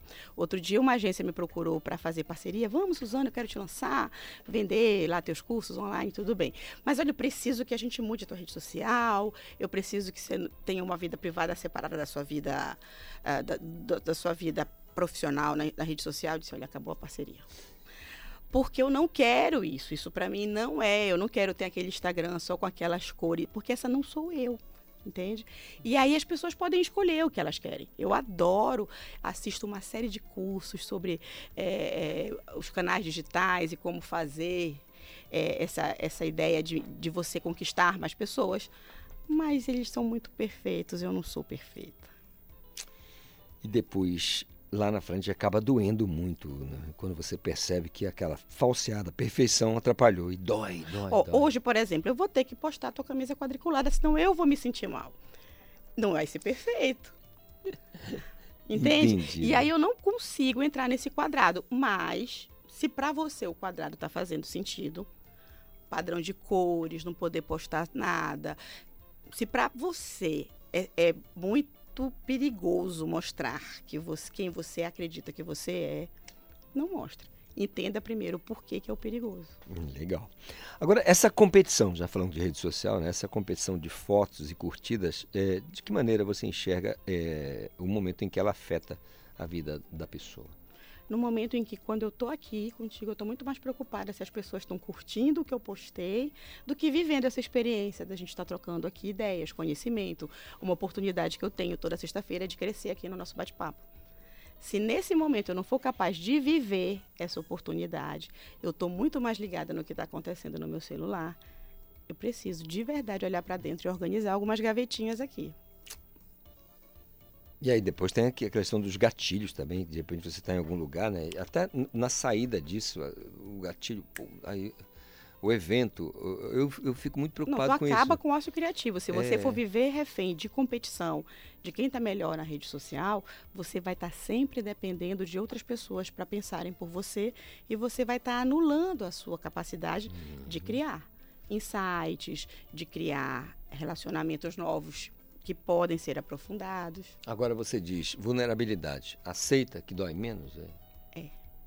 É Vulnera-. Ser vulnerável é aceitar que dói menos. Vai me doer muito menos no dia que eu entender que ou eu preciso de ajuda, ou que eu não sou perfeita, ou que eu não me enquadro em algum padrão que a sociedade entende que é o padrão ideal, melhor, perfeito, enfim. Eu, se eu não me enquadro, eu não posso cortar um braço ou uma perna para entrar naquele quadrado, porque vai doer menos. Entendido. Como é que as pessoas normalmente, quando chega nesse ponto, né, da, da- enfim, do teu trabalho, que é, é, é- é obrigação, acho que dizer, né, faz parte do teu trabalho, dá esse choque de realidade, se é que eu posso chamar, se é que eu posso usar esse termo, normalmente como, como é que as pessoas reagem? Eh, Tem uma certa, uma certa resistência disso? Os mais Gera- jovens, é, especialmente. geralmente, quando eles me procuram, eles já estão em terapia, eles já estão tomando tarja Uhum. preta e ainda não está fazendo efeito, né? Então, assim, o que está faltando? E essa lacuna enorme, a gente vai tratando com os exercícios, com a consciência, porque diferente do psicólogo, eu não vou, eh, eu não trabalho só com a conversa, né? A gente tem tarefas, a gente tem dever de casa para ser feito e cada dever de casa quando está feito lá, quando vem o dever de casa pronto, a pessoa que está na jornada comigo já diz, olha, identifiquei isso daqui, já vou, já vou me posicionar diferente diante de tal cenário. Porque aí a demanda sempre é muito particular, mas sempre tem cunho emocional. Legal. Agora, uma curiosidade, eh, Suzana, eh, com o- a tua lida do dia a dia, e eu vejo que te dá muito prazer, né? Eh, sempre, eu, eu vejo que é- é, você tem satisfação nisso. Eh, esse público que chega, eh, que busca, eh, ele é mais feminino ou masculino? Ah, é feminino sempre. É. Das jovens às Tipo, mais velhas. Esmagadora maioria? 90%. Nossa. É. Os, que eu- os homens que eu tenho no meu trabalho é só na minha mentoria de negócios. Porque, como tu dizes, né? Eu sou muito boa do percentual, eu falo muito do dinheiro. então, eu tenho aí, né, duas vezes por mês, eu tenho encontros online. Eu tenho uma mentoria online de negócios. É onde, aí também só é homens. Eu tenho uma mulher Em mentoria. de mentoria. São oito homens e uma mulher. E eu às quintas-feiras. Falando de dinheiro, de negócio. Lógico que lá no meio eu também vou ter que tratar emoções, porque eu, geralmente o negócio que não está saindo, a negociação que não está saindo, a dificuldade que eu tenho de ceder ou de liderar tem a ver com emoções. Que coisa. E em que momento ser frio, ser calculista, ser gelo mesmo, é- Uhum. é- influencia nesse negócio? é, Quando o assunto é. é Dinheiro? Dinheiro. É, quando você tem de falar em dinheiro, ser frio é, é qualidade. É muito bom, né? Então, quem é muito intenso precisa trabalhar essa habilidade da frieza. Quando o assunto é vida, quem é gelo tem que começar a derreter um pouquinho para ficar mais líquido. É esse equilíbrio que a gente precisa trabalhar. Agora, tem uma ilusão, quando eu começo meus, meus cursos, eu sempre digo: não tente separar razão de emoção. Eles não estão competindo. Então não precisa separar. É doença separar. É tarja preta. Se você entende o lugar da emoção e o lugar da razão, elas são amiguinhas, elas vão trabalhar juntos pro que você quer. E quando não dá? Tarja preta. Psicólogo, médico, terapia. Ah, é por isso que alguém sempre diz que vai tomar o quê? Não, uma pedrinha de gelo e um Rivotril, por favor. Então, às vezes É. dose dupla, né? Junto com o Lexotan. Que coisa. É, é comum, né, você fala de maneira jocosa aqui, mas é comum é, é, quando você diz que as pessoas, as pessoas quando procuram já estão em terapia mesmo, estão tomando Geralmente remédio estão, mesmo. já é. É muito difícil, assim, sendo, sincera- sendo sincera, acho que nem 20% do público que eu atendo procura por consciência, por acreditar. Ontem, não, quarta-feira. Quarta-feira, uma pessoa que é muito próxima a mim, assim, já fazia meses que ninguém me procurava sem problemas. Não sou, quero começar na tua mentoria, realmente eu, eu tô no melhor momento da minha vida. Eu disse, nossa, tô impressionada. Ela, não, mas peraí, eu já, já saí da terapia, eu já saí da tarja preta, agora eu entendo, eu entendo o quanto que isso vai contribuir na minha jornada. Então, assim, para tu veres, até quando a pessoa chega toda prontinha para mim, Já passou. ela já lá. passou do vale. Nossa, que coisa. Suzana, sexta-feira, São João. né, Então, de tomar banho, né? Banho de cheio, dançar quadrilha, carimbó. É, especialmente quadrilha, né? É, eu queria que você deixasse, então, assim, um- um- duas ferramentas bem legais, assim, para o nosso público, nosso ouvinte aqui do Conexão, que gosta é, sempre de te ouvir aqui às sextas-feiras. Então, hoje eu até compartilhei no, no meu Instagram essa, essa tarefa que eu vou fazer hoje, que eu faço todos os dias. Na verdade, eu faço todos os dias, 23 dos meses, hoje é 24, estou fazendo hoje. Escolha pessoas que vão te levar para o próximo nível. E como? Escreve aí no teu caderninho alguém que você acredita que te estimula a ser melhor. Essa é a primeira tarefa. Por quê?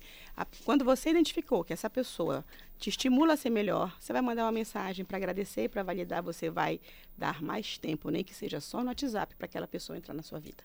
Essa é a tarefa de hoje. Escolha uma pessoa que te estimula a ser melhor, mande uma mensagem para ela.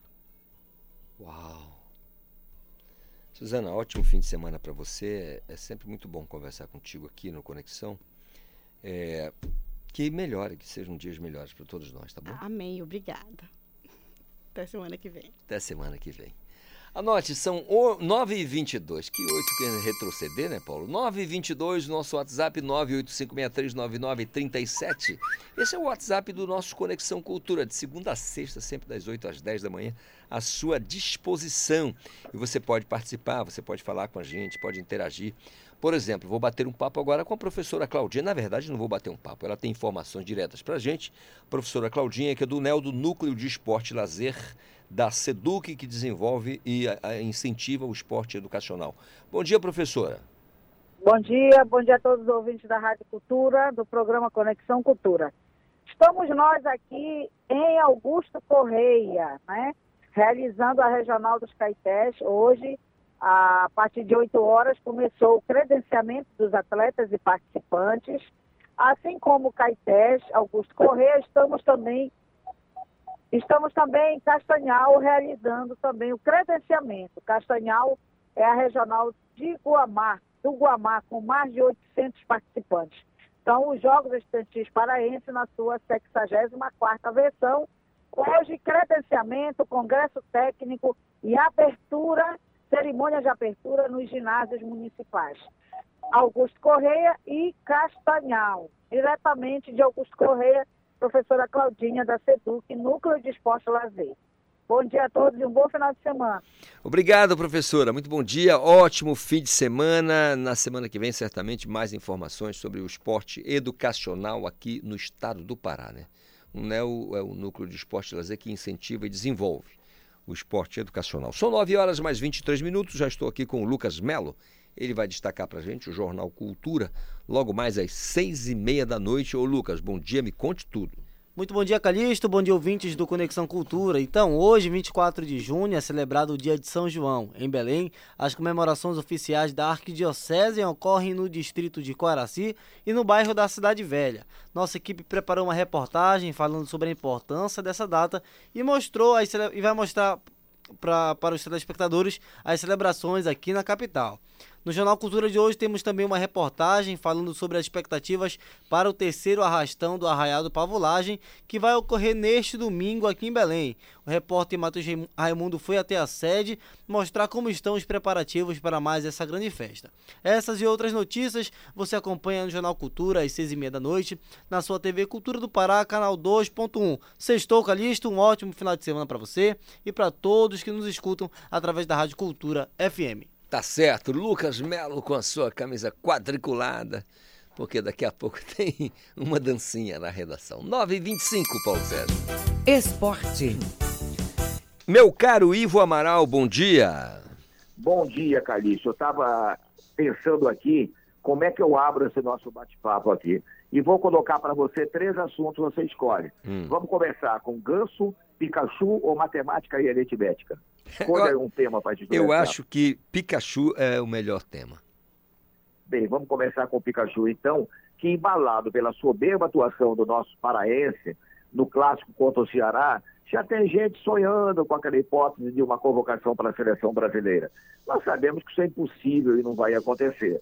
Até pela pouca rodagem internacional do Pikachu e até porque o, o Tite, todo mundo falou, ele preferiu ver Corinthians de Goiás e São Paulo e Palmeiras do que ver o clássico Fortaleza e Ceará aí na capital cearense. Então, ele conhece muito pouco do Pikachu em termos práticos, né? embora hoje o vídeo mostre flagrantemente isso. E eu acho que vamos adiar o sonho de ter outro paraense na seleção depois eh, da última participação muito contestada, porque foi muito prejudicado, do Giovani na seleção brasileira. Ivo, eu, eu confesso a você que quando o assunto é paraense na seleção brasileira, é, me dá um certo arrepio, porque eu não sei se você. Eu, eu tenho certeza que você se recorda. E, só para o ouvinte aqui, que é o mais atento, sabe que naquela ocasião, eh, o Giovani ele foi o titular absoluto da camisa 10 de, em toda a pré-temporada e fez a primeira partida de 98. E ele, por um, um, uma, uma acho que não se comportou do jeito que o, Zagallo queria. No primeiro tempo foi sacado e jamais voltou ao time. Eu achei aquilo um negócio da pior qualidade. Então, assim, Mas, mas, se você está falando em justiça com camisa 10, vamos para a Copa de 94 na Alemanha. Um cara chamado Ademir da Guia. Ademir da Guia, que era reverenciado como o melhor meio-campista do Brasil na época, foi lançado num único jogo, no jogo contra a Polônia, decidindo o terceiro lugar. Fez um brilhante primeiro tempo, um excelente primeiro tempo, e foi sacado pelo Zagallo no intervalo. Você lembra disso? Pois Você é um pouquinho mais, é um pouquinho mais novo que eu, né? Mas deve lembrar. Mas assim, é, com relação ao Pikachu também eu acho um certo exagero, né? É, tudo Claro bem, que é, ele está jogando claro, um bolão. Você a se lembra uma vez, ah, é, é um zagueiro que marcou a época em Belém, pessoal aqui do Remo começou a fazer uma campanha para chamar o Belterra para a seleção. Uhum. Chamar o Belterra. Agora, nesse regionalismo aqui, o- a piada que ficou marcada nessa época de convocações foi no Piauí. A seleção brasileira foi jogar no Piauí um jogo, quem o técnico era o Zagallo, e quando terminou o primeiro tempo, todos os repórteres do Piauí correram para o Zagallo, mas não perguntaram sobre os craques da seleção. Pergun- ah, Sabe qual foi a pergunta? Zagallo, você gostou do Vitônio? Vitônio era o lateral lá do time piauiense, né? Então o Zagallo até, riu da, da situação, né? Mas o Pikachu é, é- é um craque, é um craque. Eu torço muito pelo Fortaleza a partir do Pikachu, honestamente. Eu acho que ele já está chegando aos 30, o sonho da seleção vai ficando mais distante, né? É. Agora, assim, eu também é, acredito no, no- no- sempre no claro futuro e torço por quanto, por, por- por quanto melhor, melhor. De repente, claro, eu não posso deixar. é, até acho uma questão de honestidade intelectual, dizer, por exemplo, ninguém conhece o Pikachu, mas quem garante que, por exemplo, ele jogando ali pela lateral não poderia se destacar de repente na seleção e se tornar uma grande novidade, né? Um, poxa, olha, ninguém pensou nesse garoto. Eu, eu digo isso, Ivo, porque eu fico imaginando assim, os- a, a garotada que joga bola em Gurupá, a meninada que joga bola lá em Senador José Porfírio, em Altamira, lá em Redenção, e a gente fica aqui fazendo aquelas contratações à torta e à direita, como você é, critica sempre, É verdade. e ninguém olha para essa moçada que joga futebol no interior do estado do Pará, sabe? Agora, ainda sobre o Pikachu, um detalhe, um detalhe que é importante. É o lateral direito com o maior gol, recorde de gols do mundo, passou há muito tempo com o João Paul Bright, né, da Alemanha, né, que era até então recordista com 106 gols. O, o Pikachu já está perto dos 130, se não chegou, já perdi até a conta. Agora, o Pikachu como lateral direito, que ele era super agressivo, rápido, bate muito bem na bola, ele tinha uma certa dificuldade na marcação, você se lembra? E a partir de certo momento, ainda no Vasco, ele começou a jogar mais adiantado, mais adiantado. E no Fortaleza, ele não tem aquela postura de lateral direito ali. Ele fica do meio para frente, né? E não sei se um dia na seleção, ele teria essa chance de jogar onde se sente melhor. Ele já é um meio atacante, né, ali no... no, no... É um meio atacante, meio não atacante. é mais aquele lateral fixo pela direita, embora seja, você vê os jogos do Fortaleza, ele sempre está recuando aí para apoiar o lateral direito, combatendo por ali, mas a marcação nunca foi o forte do Pikachu, nunca foi o, o futebol agressivo, rápido e ciruante que ele tem, é o seu maior destaque. Ivo, é, Brasil, é, Paysandu em casa com o Brasil de Pelotas, 3 a 1 pro Paysandu, tá? Anota aí, já anotou? Tomara, tomara. 3 a 1. Eu, ia, eu, eu, disse que um dos assuntos que eu tinha pautado para você era matemática e aritmética, porque eu confesso para você que eu nunca fui um bom aluno de matemática e aritmética. Eu prefiro fazer as contas de cabeça, que eu sou rápido para fazer, claro, não é uma conta de milhões, né? Do que está escrevendo no papel. Ou agora não, agora não precisa ter as calculadoras super ágeis. Então, o que eu mais ouço na rua, essas perguntas, e eu não gosto de ficar fazendo esse cálculo, né? Eu abro o jornal, tá? Ah, se o Paysandu vencer, é cursa de terceiro para quarto, do primeiro para segundo, o Remo sai do décimo oitavo. Não interessa nada. Eu acho que a gente tem que estar tá pensando em vencer os jogos. Essa conta de quem está atrás, quem está na frente, não vai resolver nada se a gente não vencer. Então tem que vencer. Eu não me preocupo em fazer essa conta aí, né? Como também aquela história do jogo dos seis pontos, isso me cansa muito. Então, o caminho do Paysandu é vencer o Brasil de Pelota, esquecer, né? Aquela história de que o futebol do Paraense ressuscita os mortos, né? E partir para uma vitória. E uma, uma missão mais difícil, obviamente, é do Remo contra o Figueirense, mas o Gerson Guzmão parece que começou entusiasmando o pessoal lá no Bainão, não é, Calixto? Eu não vou dizer que discordo, não, porque é apenas um, um, uma opinião um pouquinho diferente. O Remo mete 2 a 0 no Figueirense lá fora. Ah, tá, tá, certo, são opiniões. É. A gente não falou do ganso, rapidinho, para não atrapalhar. É. Ontem, o jogo que eu vi, 80%, eu estava em dois eventos, mas estava com a televisão na minha frente, né?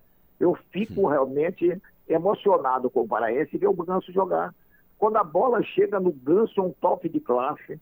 Né? Ele não faz besteira. Ele, antes ele já está olhando onde estão os companheiros melhor colocados.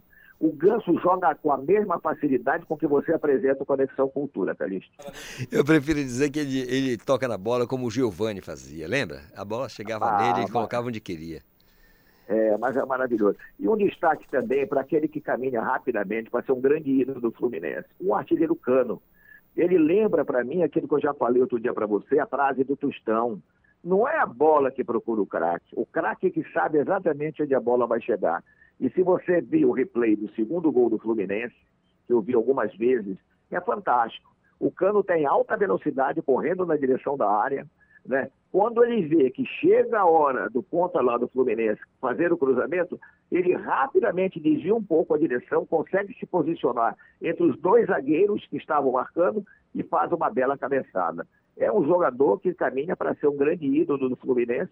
Não é um craque como o Ganso, mas é um jogador super eficiente. Tá bom, Ivo. Eu quero dizer para você que é, você tem que colocar isso na sua agenda. Hoje, à noite, você pode Sim. ficar sossegado, porque o Vasco da Gama o único invicto do, do, do Campeonato Brasileiro, Isso. o único invicto, vai meter 3 a 0 no majestoso Operário. O Operário de Ponta Grossa, né? no majestoso, anota aí. Agora vai ver que o Operário está sentindo a falta do Pimpão, né? Que ele era reserva, ele mandou aqui para o Remo para resolver o ataque do Remo, né? Ele tá. ficou desfalcado do Pimpão. Se bem que tem um artilheiro lá veterano, veterano, chamado Paulo Sérgio, que há muitos anos é o centroavante do Operário. É, Ivo, coloca... É, mas o Vasco deve vencer, sim, eu acredito que vence. E, e... e vamos ver se esse Maurício de Souza, que era auxiliar técnico do Flamengo e por isso já foi recebido com desconfiança, mostra a sua competência lá no comando da equipe. É. Coloca a tua camisa quadriculada, dança aquela quadrilha e a gente volta a conversar na segunda-feira, tá bom? É, o Reginaldo já me convenceu aí para uma quadrilha, mas eu estou estudando ainda o assunto. Tá? tá certo. Um abraço, Ivo. Grande abraço. Cara. Grande abraço. 9h33, a gente volta no instante. Conexão Cultura na 93,7.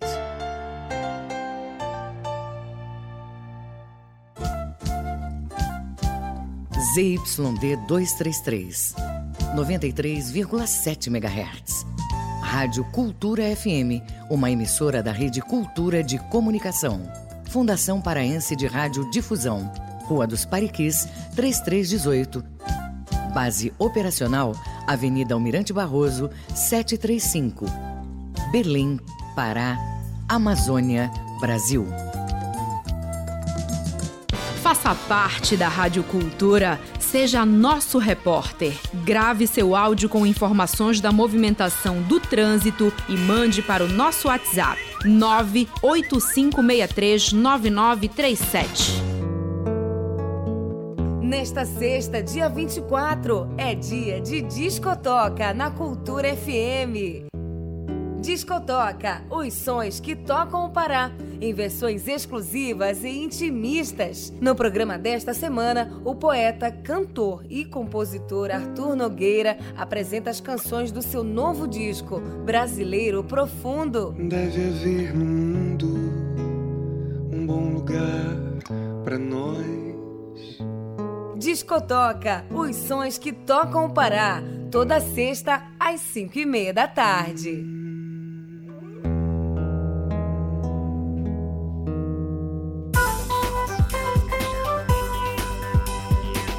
Voltamos a apresentar Conexão Cultura. Voltamos a apresentar o nosso Conexão Cultura de São João. Cadê a dancinha, Paulo? Cadê a dancinha?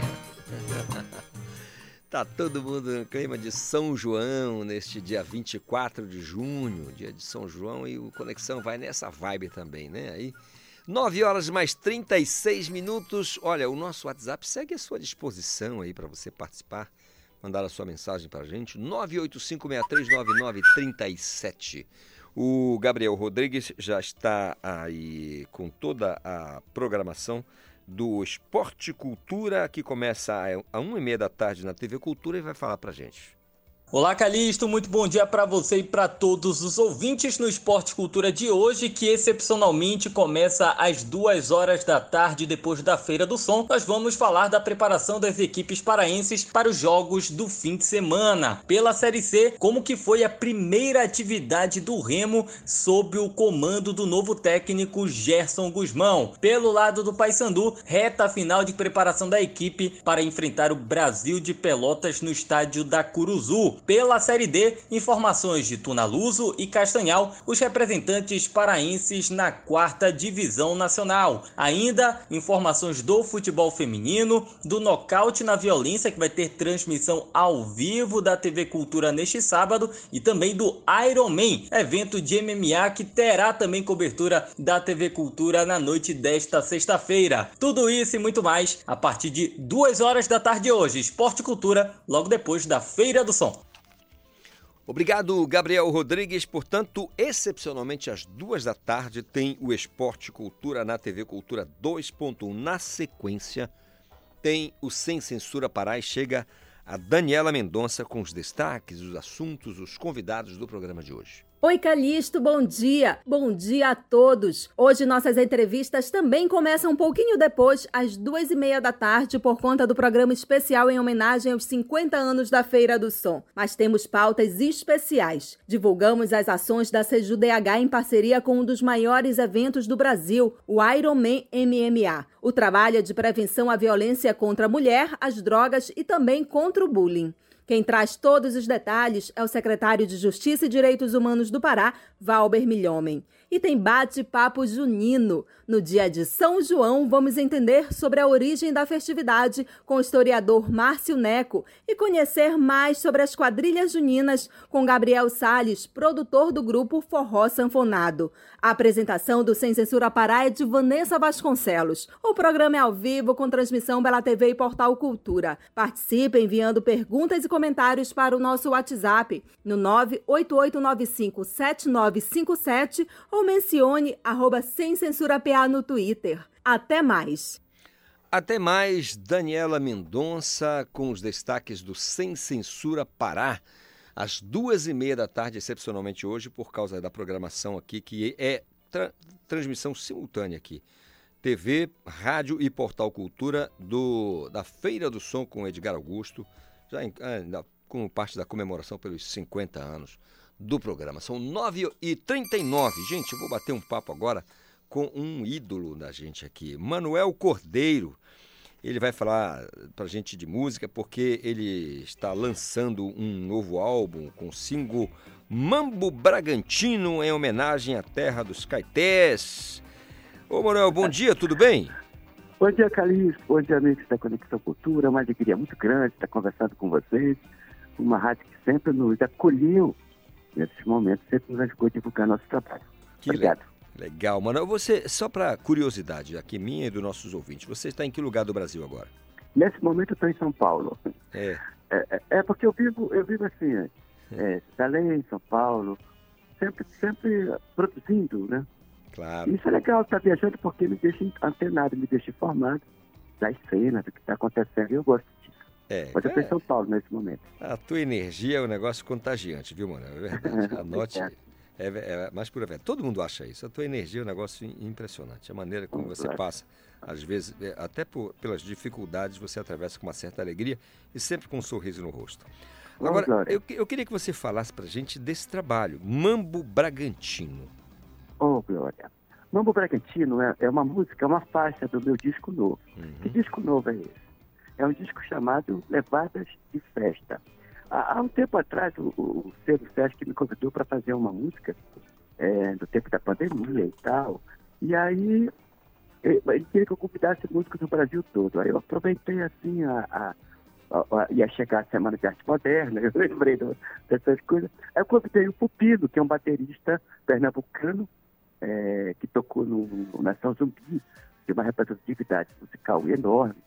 É, dois amigos meus cariocas, o Cassim, que é um produtor maravilhoso, é, com, com, com, o qual eu produzi o Felipe Cordeiro junto e tal. E o Marlon Sete, que é um trombonista da, da Jorge Benjó, essa equipe toda. Porque o que eu queria mesmo, talvez fosse um swing representativo do Brasil, né? A cara do Brasil. Tipo assim, eu sou paraense, sou da Amazônia, tenho um sotaque de swing. Pernambucano, outro sotaque de swing. Carioca, outro sotaque de swing. Que isso junto, com certeza, é um swing brasileiro. Bom, fizemos essa música chamada Brazuca, para o selo 7, não repare a bagunça, eu acho que era o projeto. E quando acabamos o projeto, eles nos ligaram perguntando se eu topava fazer um disco inteiro. Aí eu disse, claro que topo. E aí nós começamos a pensar nisso. E quando foi ano passado, em outubro, a gente se recolheu no, no, no estúdio chamado Gargonzola, um estúdio maravilhoso que tem aqui perto de São Paulo, não lembro o nome da cidade. Ficamos assim, uma semana gravando, assim, uma coisa que fluía com muita naturalidade, porque era uma coisa que a gente estava sentindo alegria de fazer. Bom, e dentro, dentro do repertório, das músicas, várias músicas que eu fiz, eu fiz é, Benfica River, uma música que eu fiz ali em Benfica, é uma homenagem ao Carlos Santana. Cada música tem assim um, um significado. E essa, para mim, o Mambo Bragantino, é porque meu pai morou 40 anos em Bragança. Meu pai dizia assim, meu filho, esse é o melhor lugar do mundo para se viver. E eu concordo com meu pai, meu pai tinha razão. Então eu tenho assim, uma diversão afetiva danada com Bragança. E eu quis fazer um mambo é, para Bragança. E eles escolheram essa música para ser a primeira do disco, para ser o single. E eu estou muito feliz com isso. Então, o dia 22 agora a gente lançou esse single. Dia 1 de julho a gente vai lançar o disco inteiro. E para minha felicidade, a gente está conseguindo também fazer dois shows de lançamento completo. Dia 14 aqui em São Paulo, no Sesc Pompeia, de julho, né?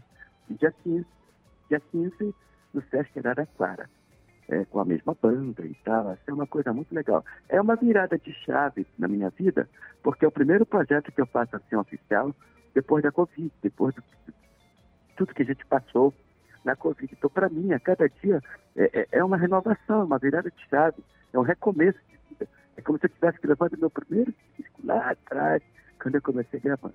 É essa sensação que eu tenho, porque foi uma vitória, a gente venceu mas foi assim, uma coisa muito, muito, muito abençoada, porque só Deus, é, eu me acho um milagre de Deus. ah, cara, eu, eu, eu tenho certeza que é. Eu oh, tenho, tenho certeza mesmo. Viu? Tantos artistas que nós tivemos assim a chance de, como, por exemplo, você e o Nilson, Nilson Chaves foram o dois Nilson, assim que eu caramba. me lembro muito bem, né? É, foi nós, difícil. É... Eu e Nilson, temos muitas coisas em comum que as pessoas sabem. Hum. Uma delas é que bom, somos músicos paraenses, os dois. É, somos parceiros até em música carimbó. Nascemos no mesmo dia, somos dois escorpião. Ah. É eu, Nilson, Pedrinho Cavalério e Barata. E quase a gente morre junto, cara. é, mano, é só Uma você. loucura, meu. Só você mesmo. Mas graças a Deus a gente venceu junto. então fica assim nasceram no mesmo dia, quase morrem juntos, mas sobreviveram juntos. Que coisa. Cara, que loucura, velho. É, só você. Somos músicos paraenses, somos parceiros. Nascemos no mesmo dia, quase que a gente morre junto. Mas a gente venceu o Covid juntos. Aproveitar aqui, aproveitar aqui, me juntar a você aqui para mandar um abraço forte aqui ao Nilson Chaves, cara. Muito Grande bom. abraço, Nilson, querido. É, um querido, realmente. Agora, eu queria saber qual- como é que é a tua relação com essa região aqui dos Caetés? É, como eu te falei. É... Assim, de- eu falo com os é. músicos, as pessoas que transitam Ah, tá. Eu, eu curto muito o Bibiu. o Bibiu. A Bragança tem som, tem um borogodó, como os caras chamam aqui, que eu acho até que Bragança ainda não refletiu de público é, a potencialidade toda do som. O som de Bragança é muito legal, esse shot bragantino, retumbão, essas coisas aí. É, uma hora eu acho que eu vou, a, a gente vai botar isso pro limpo de uma forma forte, clara, profunda, como é o som de Bragança. Mas a minha relação com a música era, é, eu sempre vou lá, eu sempre vou em Bragança, sempre encontro com os meninos, com o Nil, o Nil cantou comigo no Arilou e tal. Eu tenho um carinho muito grande por Bragança, é, pela musicalidade, claro, e também uma coisa muito afetiva. Um- Como eu falei há pouco, meu pai morou aí 40 anos, era louco por Bragança. E sempre vou em Bragança. Muitas vezes eu fui em Bragança só passando em Belém no aeroporto. É, eu saía aqui de São Paulo, eu saía do Rio, de onde eu morava, e ia visitar meu pai em Bragança. Chegava no aeroporto, do aeroporto ainda ia e voltava. E eu gosto muito da cidade. Então é essa, essa relação. Sempre que eu posso, é, eu vou em Bragança.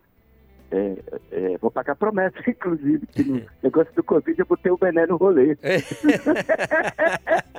o Bené tá no rolê. Tá no rolê. Aí eu vou lá, vou lá do É. Bené subir lá. É, cara. Esse Santo Preto me ajuda, pelo amor de Deus. Tanto o preto me bote, não me bote de volta no chão.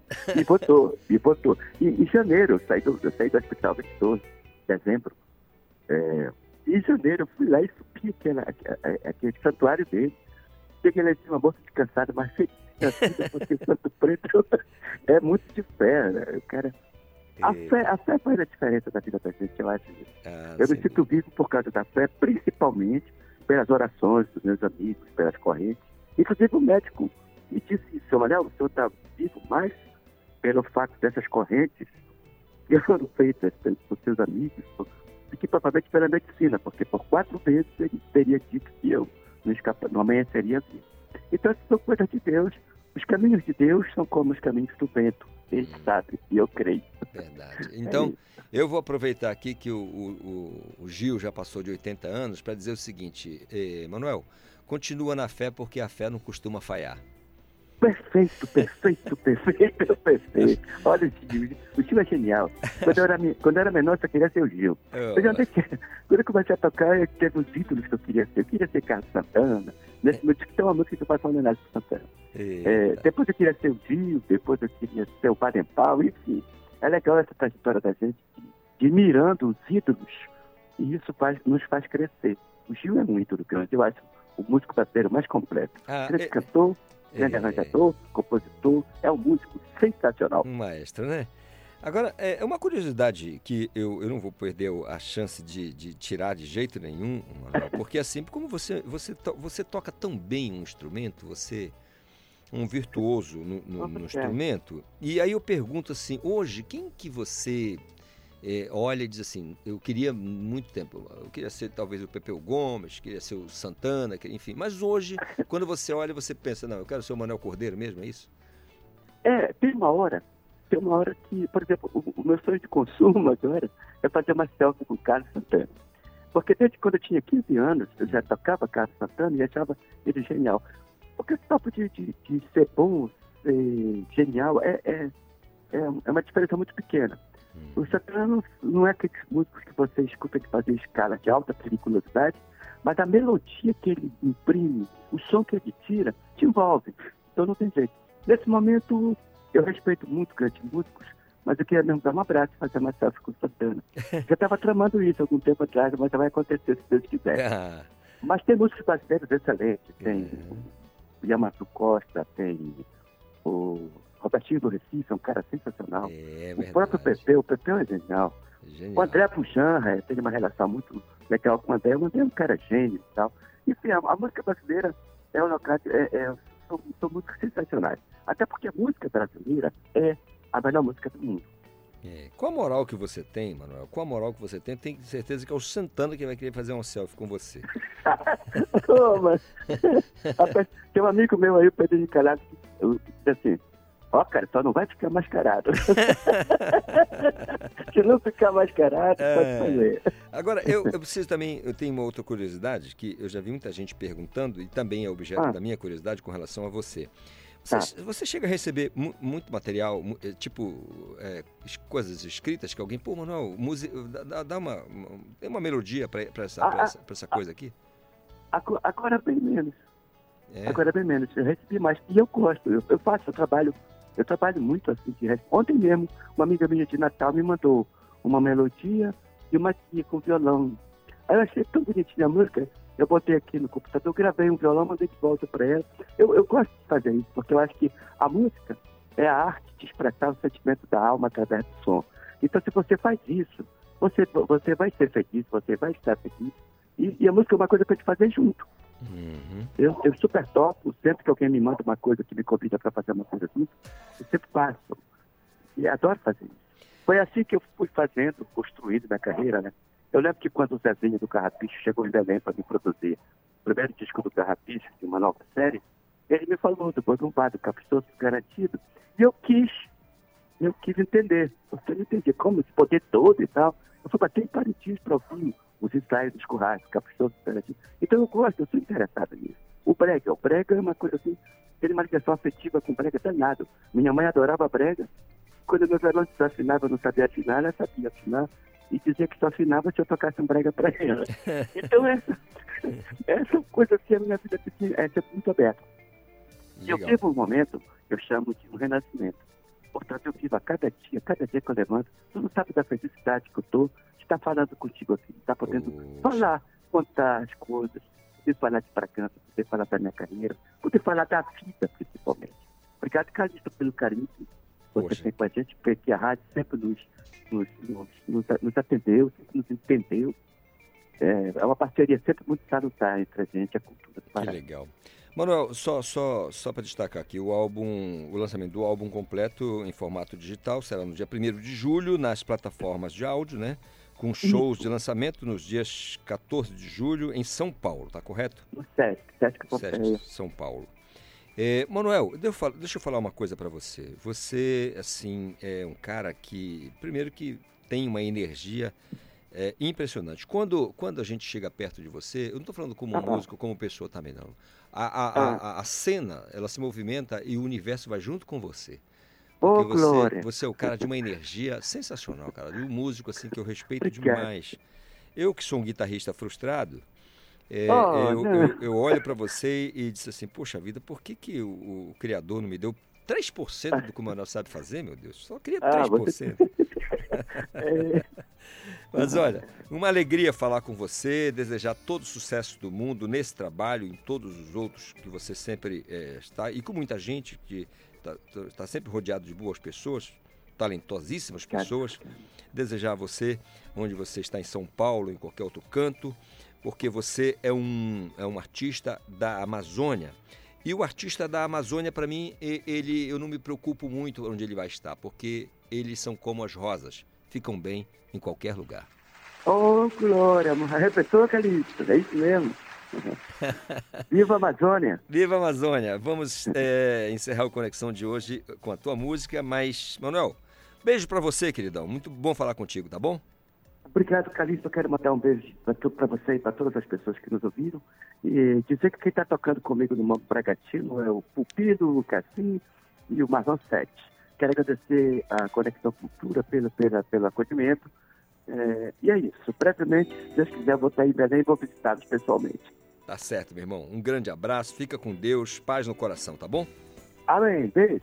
Beijo. 9h54, um grande beijo para você que nos acompanhou até agora aqui no nosso Conexão Cultura desta sexta-feira, dia de São João, Mambo Bragantino de Manuel Cordeiro no encerramento do Conexão. Espero encontrá-lo, espero encontrá-la com muita saúde e paz na segunda-feira. Grande beijo, tchau, tchau.